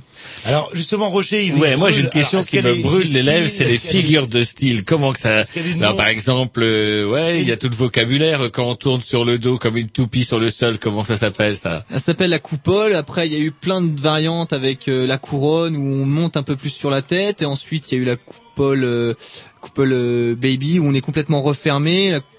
Plein de variantes. En fait, on peut Alors, C'est adapter plein quoi, de choses. euh, comment dirais-je, c'est quoi la, la, la, figure la plus difficile euh, à réaliser? Il y en a une, il y en a qui sont particulièrement, particulièrement plus dures que les Il y autres. en a qui sont assez difficiles quand même à réaliser parce qu'il faut quand même euh, un certain moment et faut acquérir beaucoup de de, de force physique aussi et euh, d'équilibre. Exactement. du- Non mais attendez, j'interroge le spécialiste là. Eh, Il pour est une en fois- train de me dire. Eh, Il est en train de me Eh, dire. Roger, pour c'est- une fois, c'est moi qui vous coupe. Excusez-moi. Alors, mais je vais répondre, je vais la- la répondre, euh. spécialiste, là, vous parliez de la coupole tout à l'heure. C'est quoi qui est parmi Le les figures les la plus dures La difficulté la plus impressionnante, je pense pour moi, euh, quand je la vois, c'est tout ce qui va être euh, vrille, vrille clash, c'est-à-dire que C'est des ça enchaînements en fait de styles. C'est-à-dire que dans la danse, on a deux phases. On a celles ceux qui dansent au sol et ce qu'on appelle les les breakers, les b-boys quoi, le terme, et les phaseurs. C'est-à-dire que les phaseurs, ils vont faire des mouvements beaucoup plus euh, ouverts, beaucoup plus amples et beaucoup plus spectaculaires. Donc on va rentrer dans dans ce qui est un peu comme on peut dire gymnique, c'est-à-dire que euh, dans la gym, on a eu euh, on a un comment dire euh, quand on rentre et qu'on fait son programme, on a un truc à respecter. C'est-à-dire que là, on respecte ses phases parce que dans la danse, le danseur qui va faire euh, toutes ces phases euh, comme le Thomas, la coupole, la vrille et le hit spin quand on tourne sur la tête, euh, il va choisir son moment, c'est-à-dire qu'il va commencer par faire une coupole, il va monter en vrille, ensuite il va redescendre en Thomas, euh, tout ça se lit, il va repartir sur euh, sur un head spin en tournant sur la tête. Il peut faire ce qu'il veut. C'est-à-dire qu'il n'y a pas de programme un, un- Imposé. voilà, imposé, rien imposé. C'est euh, comme il le sent là. Il y a des styles différents. Il y a plein de styles différents. Dans, maintenant, dans le breakdance, euh, dans, enfin dans le hip-hop, on va garder ce mot-là. Euh, on a les danses debout. Maintenant, on a une effervescence là-dessus par rapport au smurf, au pop, au locking, euh, avec la new style, le crump aussi maintenant et le step-in. Donc ça, ce sont toutes les danses debout. Et le boogaloo aussi, j'en oublie une. Et après, on va voir. Et C'est euh, vrai que c'est pas très voilà. radiophonique, mais vous allez nous donner quelques sites où on, on pourra voir ça Ben, en fin d'émission. voilà, en fin d'émission, on en parlera de ces sites-là, mais euh, c'est vrai qu'après, il y a la deuxième phase où on reste euh, b-boy où on va danser vraiment au sol. Et euh, c'est les ça c'est la, la phase on peut dire une phase d'intro parce qu'avant il y a la phase de, de préparation de danse. C'est-à-dire que quand on rentre euh, dans le cercle d'un battle on se prépare. C'est-à-dire qu'on va voir des pas danser debout euh, très rapides euh, qui vont un peu chambrer euh, justement euh, le crew qui est face à nous on va leur dire voilà regarde machin toi je t'attends après. On peut cibler carrément un danseur et rentrer en face face donc c'est à dire qu'on on défie le danseur et par rapport à ça soit on le défie l'équipe soit on défie le danseur ou alors on reste neutre on fait juste son truc on fait son passage mais en sortant on peut toujours avoir un a priori de chambre euh, par rapport à l'autre équipe Et sur la scène euh, internationale, est-ce qu'il y a une Friends Touch euh, Je sais pas, il y a des, il y a des concours internationaux. Vous nous parliez de des Battle of the Year voilà, Voilà, exactement. Qui regroupe apparemment, enfin, une espèce de Coupe du Monde. Ouais ouais. Alors ça c'était créé en 1991 en Allemagne, c'est toujours en Allemagne, ça continue tous les ans, il y a toujours ce Battle of the Year, c'est un gros must de la danse hip-hop qui réunit toutes les meilleures équipes euh, du monde entier. Donc et euh, depuis un moment, on a euh, surtout euh, euh, un ou deux pays qui sont vraiment très très forts, qui ont un La Corée du Nord, c'est non, ça non. La Corée du La Nord, Corée ont du Nord. La Corée du Sud. Corée du Sud ont des très très bons danseurs et euh, c'est vrai qu'eux ils ont euh, vraiment euh, développé beaucoup de nouveautés et beaucoup de phases nouvelles dans le C'est pas breakdance. juste, s'ils sont plus petits, ils ont un, un centre de gravité plus bas, ils font Non, plein de trucs. Je pense que c'est pas par rapport à ça, c'est surtout par rapport à leur euh, ce qu'on leur inculque dès le plus, je- plus jeune âge avec les écoles du cirque et justement Mhm. la gymnastique qui est euh, dans ce pays-là D'accord. euh, ben, très, très développée. enfin, voilà, c'est. Oh, vous allez bientôt voir des Chinois débarquer alors. bah il y en a aussi les qui sont Japonais très sont, forts. pas, hein. sont pas mauvais non plus, enfin les pays asiatiques. Non, non, tout ce qui est pays asiatique, ils ont vraiment euh, bah, une spécialité dans, dans cette danse. Ils sont Donc vraiment vous très n'avez forts, pas répondu à ma question. La France. euh, La France a des très bons danseurs aussi. Si si, euh, Mais si, si. quoi dans- sur la ah bah niveau international, on a des très bons danseurs. On en a eu un qui a été euh, bah même ouais, les on, deux. on a des très bons footballeurs aussi. hein. Ah, exactement. Donc. On- en termes de mais résultats. mais il y a plus de résultats dans la danse que dans le foot en ce moment, je pense. C'est dommage, on en parle moins. Allez, on va s'écouter un petit un petit morceau toujours de votre programmation. Alors. Exactement. Donc là, on va s'écouter une musique de qui passe généralement dans un battle, donc un breakbeat euh, qu'un DJ a mixé lui-même euh, lors d'un battle. Voilà. Voilà. Et vous allez vous faire quelques pas de danse. euh, Exactement, autour des micros, Avec une, une cam, une, euh, une webcam, euh, on va pouvoir euh, vous filmer. C'est parti, Géry. Euh, Géry. Excusez-moi, Tom.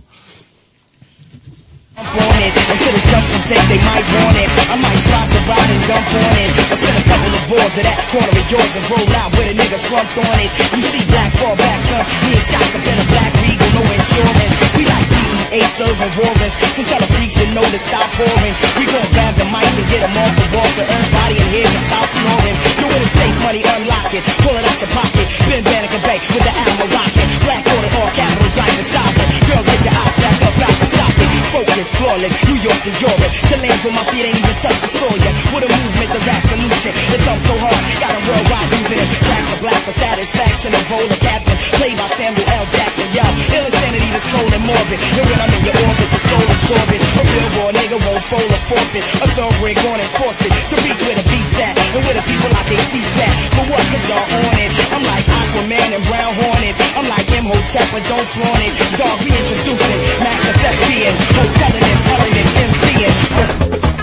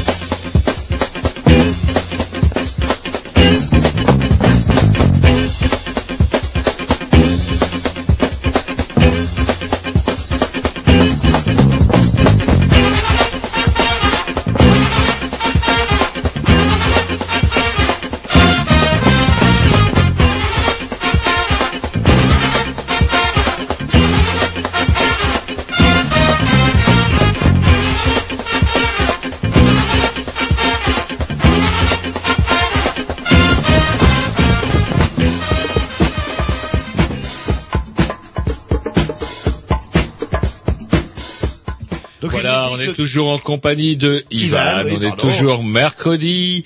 Émission des Grignoux qui sera sûrement rediffusée dimanche si Dieu veut et la technique. Fait Voilà, quand même deux. retrouvable d'ici euh, quelques, bon pas très longtemps sur euh, les Grignoux, sur le blog des Grignoux. Oh là, mais ça va dépendre de Jerry. Oh, bah, non mais euh, justement, compte sur vous, vous qui avez l'expérience. euh, le- Oui. Et Alors- donc du coup, euh, on a parlé de, on a parlé un petit peu des figures, etc. C'est un peu dommage que, bah, effectivement, Bah, visuel, c'est ça on, vous- l'a vu tout à l'heure, Ivan, pendant chaque morceau, Ouais, on le ouais, voit, et il revient à peine essoufflé. Vous, euh, vous pratiquez toujours naturellement. Alors là, en ce moment, je pratique plus trop. Ah bah voilà. J'ai plus trop que le que temps en ce moment. que Non, non, fait j'ai plus trop le temps et je fais des interventions euh, toujours où je me travaille. Yes. Donc euh, je m'occupe de jeunes euh, le midi. Vous où, euh, formez la relève, en fait. Voilà, je leur apprends des choses. C'est pas pareil, je forme pas la, je leur apprends des choses et après par rapport à ça, si ça les intéresse, ils peuvent continuer. Après, euh, Oui, comme bah tout, ouais. on peut commencer une, une discipline, ça nous plaît, ça nous plaît pas. euh, Hmm. Mais Ouais. ça, ça- ça implique aussi une certaine hygiène de vie en fait. Si on est euh, branché hop, etc. euh, eh ben pas de tabac, pas d'alcool. euh, C'est ça qui nous emmerde, en fait. Ah non, mais c'est vrai qu'il. Ah, C'est vrai que si on veut progresser bah, dans ce domaine, il faut quand même se restreindre, c'est-à-dire qu'il faut euh, bon une hygiène de vie, je pense pas euh, comme les footballeurs ou autres quand on est professionnel, on fait quand même attention à ce qu'on mange, mais c'est pas pour autant qu'on va suivre un régime équilibré en tant de protéines, tant de glucides, tant de lipides. Non, on peut continuer à les manger euh, où on veut dans les fast-food, il y a pas de problème. Mais après euh, c'est sûr qu'il faut quand même garder une hygiène de vie parce qu'au niveau de la souplesse et aussi des blessures qui peuvent arriver très vite, euh, souplesse, il faut ai. faire attention. C'est vrai Donc ça veut dire exercice régulier. Exercice régulier, Sport. assouplissement régulier, euh, tout ça tous les jours. du sport quoi. Bah voilà. Tous les Sport jours. tous les jours. Tous les jours. On peut essayer une récupération quand même d'un ou deux jours. hein. Non, je crois que j'ai- je préfère écrire du texte. C'est beaucoup plus simple pour moi, avec le poignet, avec un, dic- un dictionnaire de rimes. C'est moins Alors, compliqué. Il y a aussi autre chose, vous me permettez de rebondir, Bah, allez-y. des jeux vidéo par exemple. Vous pourriez peut-être devenir un comment le The King of Breakdance avec euh, ou du hip-hop avec des jeux vidéo. Vous dites que ça existe bah, depuis depuis peu peut-être pas depuis trois quatre ans euh, maintenant euh, il y a eu tellement un gros mouvement sur cette euh, sur ce sur le hip hop qu'ils ont développé un jeu de breakdance. Alors on peut les retrouver dans tous les magasins de jeux vidéo on peut les acheter on peut essayer on peut même aller voir sur internet comment ça se passe qu'est-ce qu'il faut faire quels sont les procédés pour justement bien jouer à ces jeux.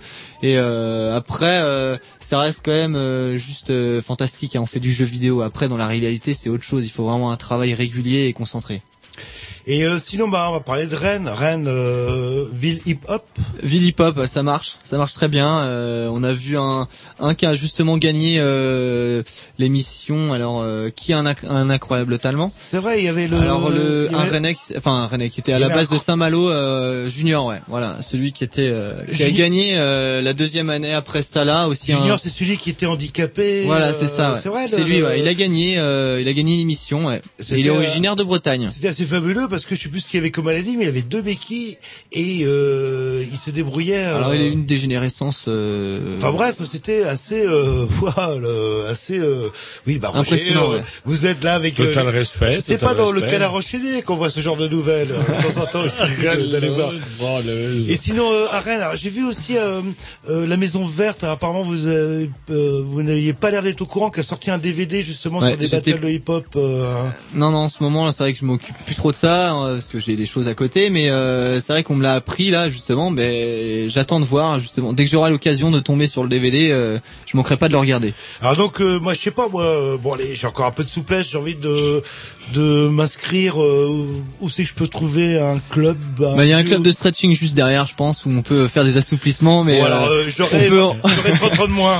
Euh, on peut en trouver partout dans toutes les associations. À- à Rennes, euh, il y en a plein. Il y a plein d'associations. Si on n'a pas forcément envie d'aller apprendre dans une association, euh, il y a les centres culturels. Il y a aussi euh, le Des noms, Colombier. des noms. Des noms. Il y a le Colombier. On peut aller toujours euh, danser gratuitement. Le Colombier le soir. euh, Il n'y a pas de problème. euh, au niveau du bas du super Colombier, c'est pas loin de chez vous, prenez le métro, Voilà. vous arrêtez à la dalle du Colombier. Il y a et les- Assos Tendance, il y a au Centre culturel Le Triangle, euh, il y a Maison Verte, euh, il y a les, il y a au Cercle Paul Bert, euh, il y a tous ces, même dans les lycées le midi, on peut apprendre euh, justement, il y a des créneaux qui sont établis pour que les jeunes puissent euh, euh, voir tout le côté culturel. Il y a toutes les associations à l'extérieur de Rennes aussi, il y en a plein. Toutes ces toutes les petites assos de danse ont toujours un section, moment, un euh, créneau, section hip-hop, voilà. Et donc, euh, ouais, c'est vrai que c'est un Du milieu débutant, euh, qu'on ne connaît pas, mais apparemment qui est hyper actif. euh, le- hyper actif. Il y a souvent des battles qui sont organisés dans la région rennaise, rennaise, même en périphérie. On peut aller partout, dans toute la Bretagne. Si on veut les faire des battles, il n'y a pas de souci. Il y aura toujours des moments et des dates pour faire une représentation et aller défier d'autres crews. Ah, ah, Il y a Tom que je pas vous poser une question là, euh, savoir est-ce que c'est un bon plan pour les cailles? Alors après, Oui, est-ce euh, que c'est vrai qu'on va. Ah bah attendez, mais laissez-le répondre, On je pose une question, bordel, on saura jamais. euh, Alors c'est un bon plan pour les caves. Euh, de mon époque, euh, pour choper, c'était difficile parce que c'était vraiment euh, euh, beaucoup de garçons qui venaient, mais faut pas croire, hein, il y a quand même maintenant de plus en plus de filles et même beaucoup de filles qui y sont et euh, qui dansent très très bien et qui sont là pour justement aussi euh, montrer que c'est pas que euh, Ah, masculin. ça c'est marrant, on n'a pas, on n'a pas parlé oui, ça du coup parce que euh, lorsque vous parliez des battles et tout, je croyais que c'était des, des- des- votes par applaudimètre par exemple, je croyais que c'était que le public était mixte. En fait, ça serait plutôt masculin en fait, comme la radio, ça sent la chaussette. Voilà, exactement, ça Oh, sent. C'est pas mieux que Canal B en fait.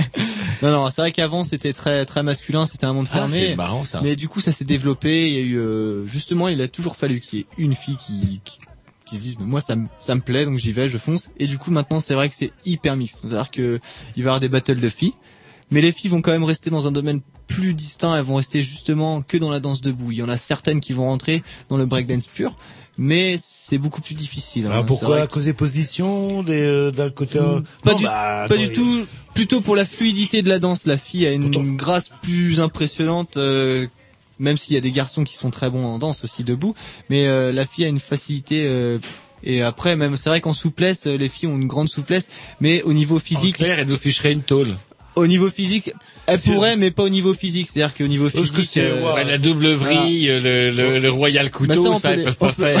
Ouais, non, mais, euh, euh, il faut quand même du, du muscle. Voilà, il faut quand même un Ouais, faut apport quand même toujours être un homme, quoi. Allez, on s'écoute un petit morceau toujours de votre Bah justement, alors je sais pas si euh, il va pouvoir nous mettre euh, The Roots. Eh ben, on va pouvoir s'écouter justement Ouais, The Roots. Jerry, on n'aurait pas dit, mais. Tom, ah, Euh, Tom nous dit. Ça, je on peut dirais, écouter The Jerry, Roots. ça, c'est clair, Alors, on je va écouter dirais. The Roots. Allez, c'est parti, The Route, ça me dit quelque chose, beschutzer.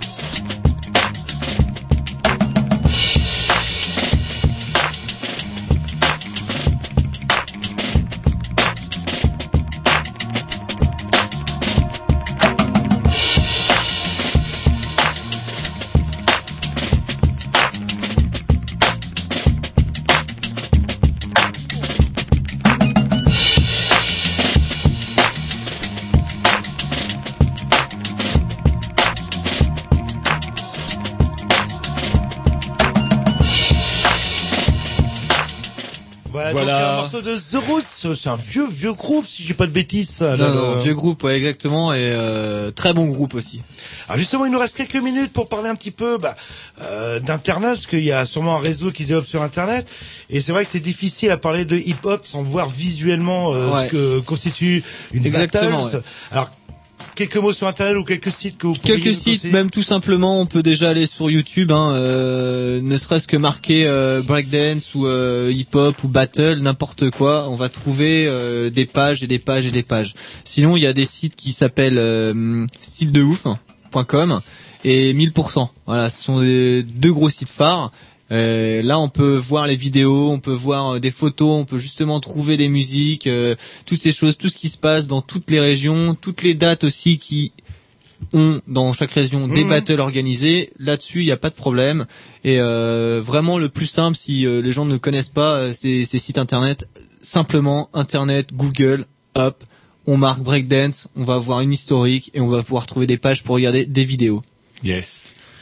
Écoutez, j'ai bien peur qu'il va falloir... Allez, euh, Tom, une Ah, question une question du petit Tom de Alors, Carpentras. je sais pas si on en a parlé, mais ça vient d'où le terme euh, hip-hop? Oui, au fait. Alors le terme Ah, une colle. hip hop à une colle, ouais. Là-dessus, euh, ouais, je colle. Mais euh, après, euh, le terme break dance, alors si je me trompe pas, euh, C'est danse cassée. c'est voilà, c'est ça. C'est pas cassé en fait. C'est c'est ce terme-là. C'est une musique saccadée Ouais. qu'on retrouve vraiment cassée, cassée. Donc on casse euh, le- la rythmique pour justement rentrer. Euh... Non, c'est pas cassé, voilà. Et une dernière question aussi, vite fait, euh, qui c'est qui a inventé le rap?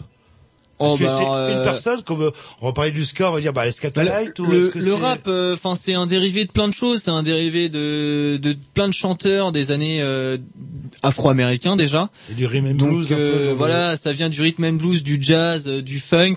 Donc ça a été un mélange. Après, euh, du coup, c'est c'est arrivé vraiment le rap euh, d'abord dans dans un sens euh, où on s'exprime sans musique. Donc euh, en face à face. En fait, ma question est aussi con que si j'ai demandé qui a inventé le reggae en disant bah c'est Bob Marley. Voilà, alors qu'il a voilà. rien euh, C'est vraiment une question Non, mais bien con. Je fais du C'est assez marrant, oui, bah On ouais, peut bah retrouver ouais. C'est bien quand même de terminer, 60 de saloper un charmant invité. Exactement. C'est quand même incroyable comment il vous a salopé l'affaire. voilà, une émission salopée. Merci Jean-Loup. Bref, en tout cas, on vous remercie Ivan d'être venu euh, nous euh, chez nous nous parler un petit peu de hip-hop, vaguement donner envie à Jean-Loup de relever ses grosses fesses.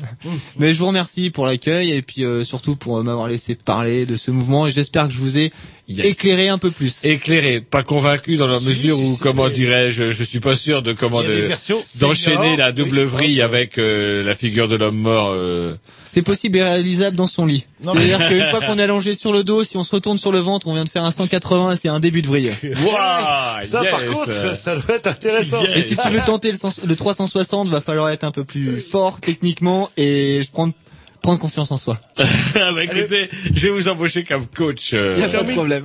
C'est un morceau de votre progression. Au choix, vous choisissez, vous dites Tom, le, nu- euh, le nom du morceau. Au choix, eh ben, euh, Il y en a plus qu'un, de toute façon. c'est la dernière, je crois, et euh, 45 secondes. ça dure, euh, je sais plus le titre. Alors c'est Compagnie Cafig avec Voilà, euh, compagnie Cafig. Donc je voulais justement en parler un peu de toutes Allez, les compagnies qui sont créées euh, justement par rapport au hip-hop. Maintenant, on peut aller voir euh, n'importe où au TNV, dans des centres culturels, ce qu'on veut, et on trouvera justement des compagnies qui dansent le hip-hop et qui s'adaptent aussi au contemporain, moderne jazz et tout. Donc la Donc, compagnie Cafig, rentre même au TNB. exactement. Ah bah c'est bien ça. Exactement. Donc maintenant, on va s'écouter un morceau d'une compagnie Cafig, qui est une très bonne euh, compagnie que j'adore et qu'on peut revoir aussi sur internet. Donc je vous laisse écouter. Très bien. Nous, on vous dit à la semaine prochaine. Salut. Si Dieu veut. Salut.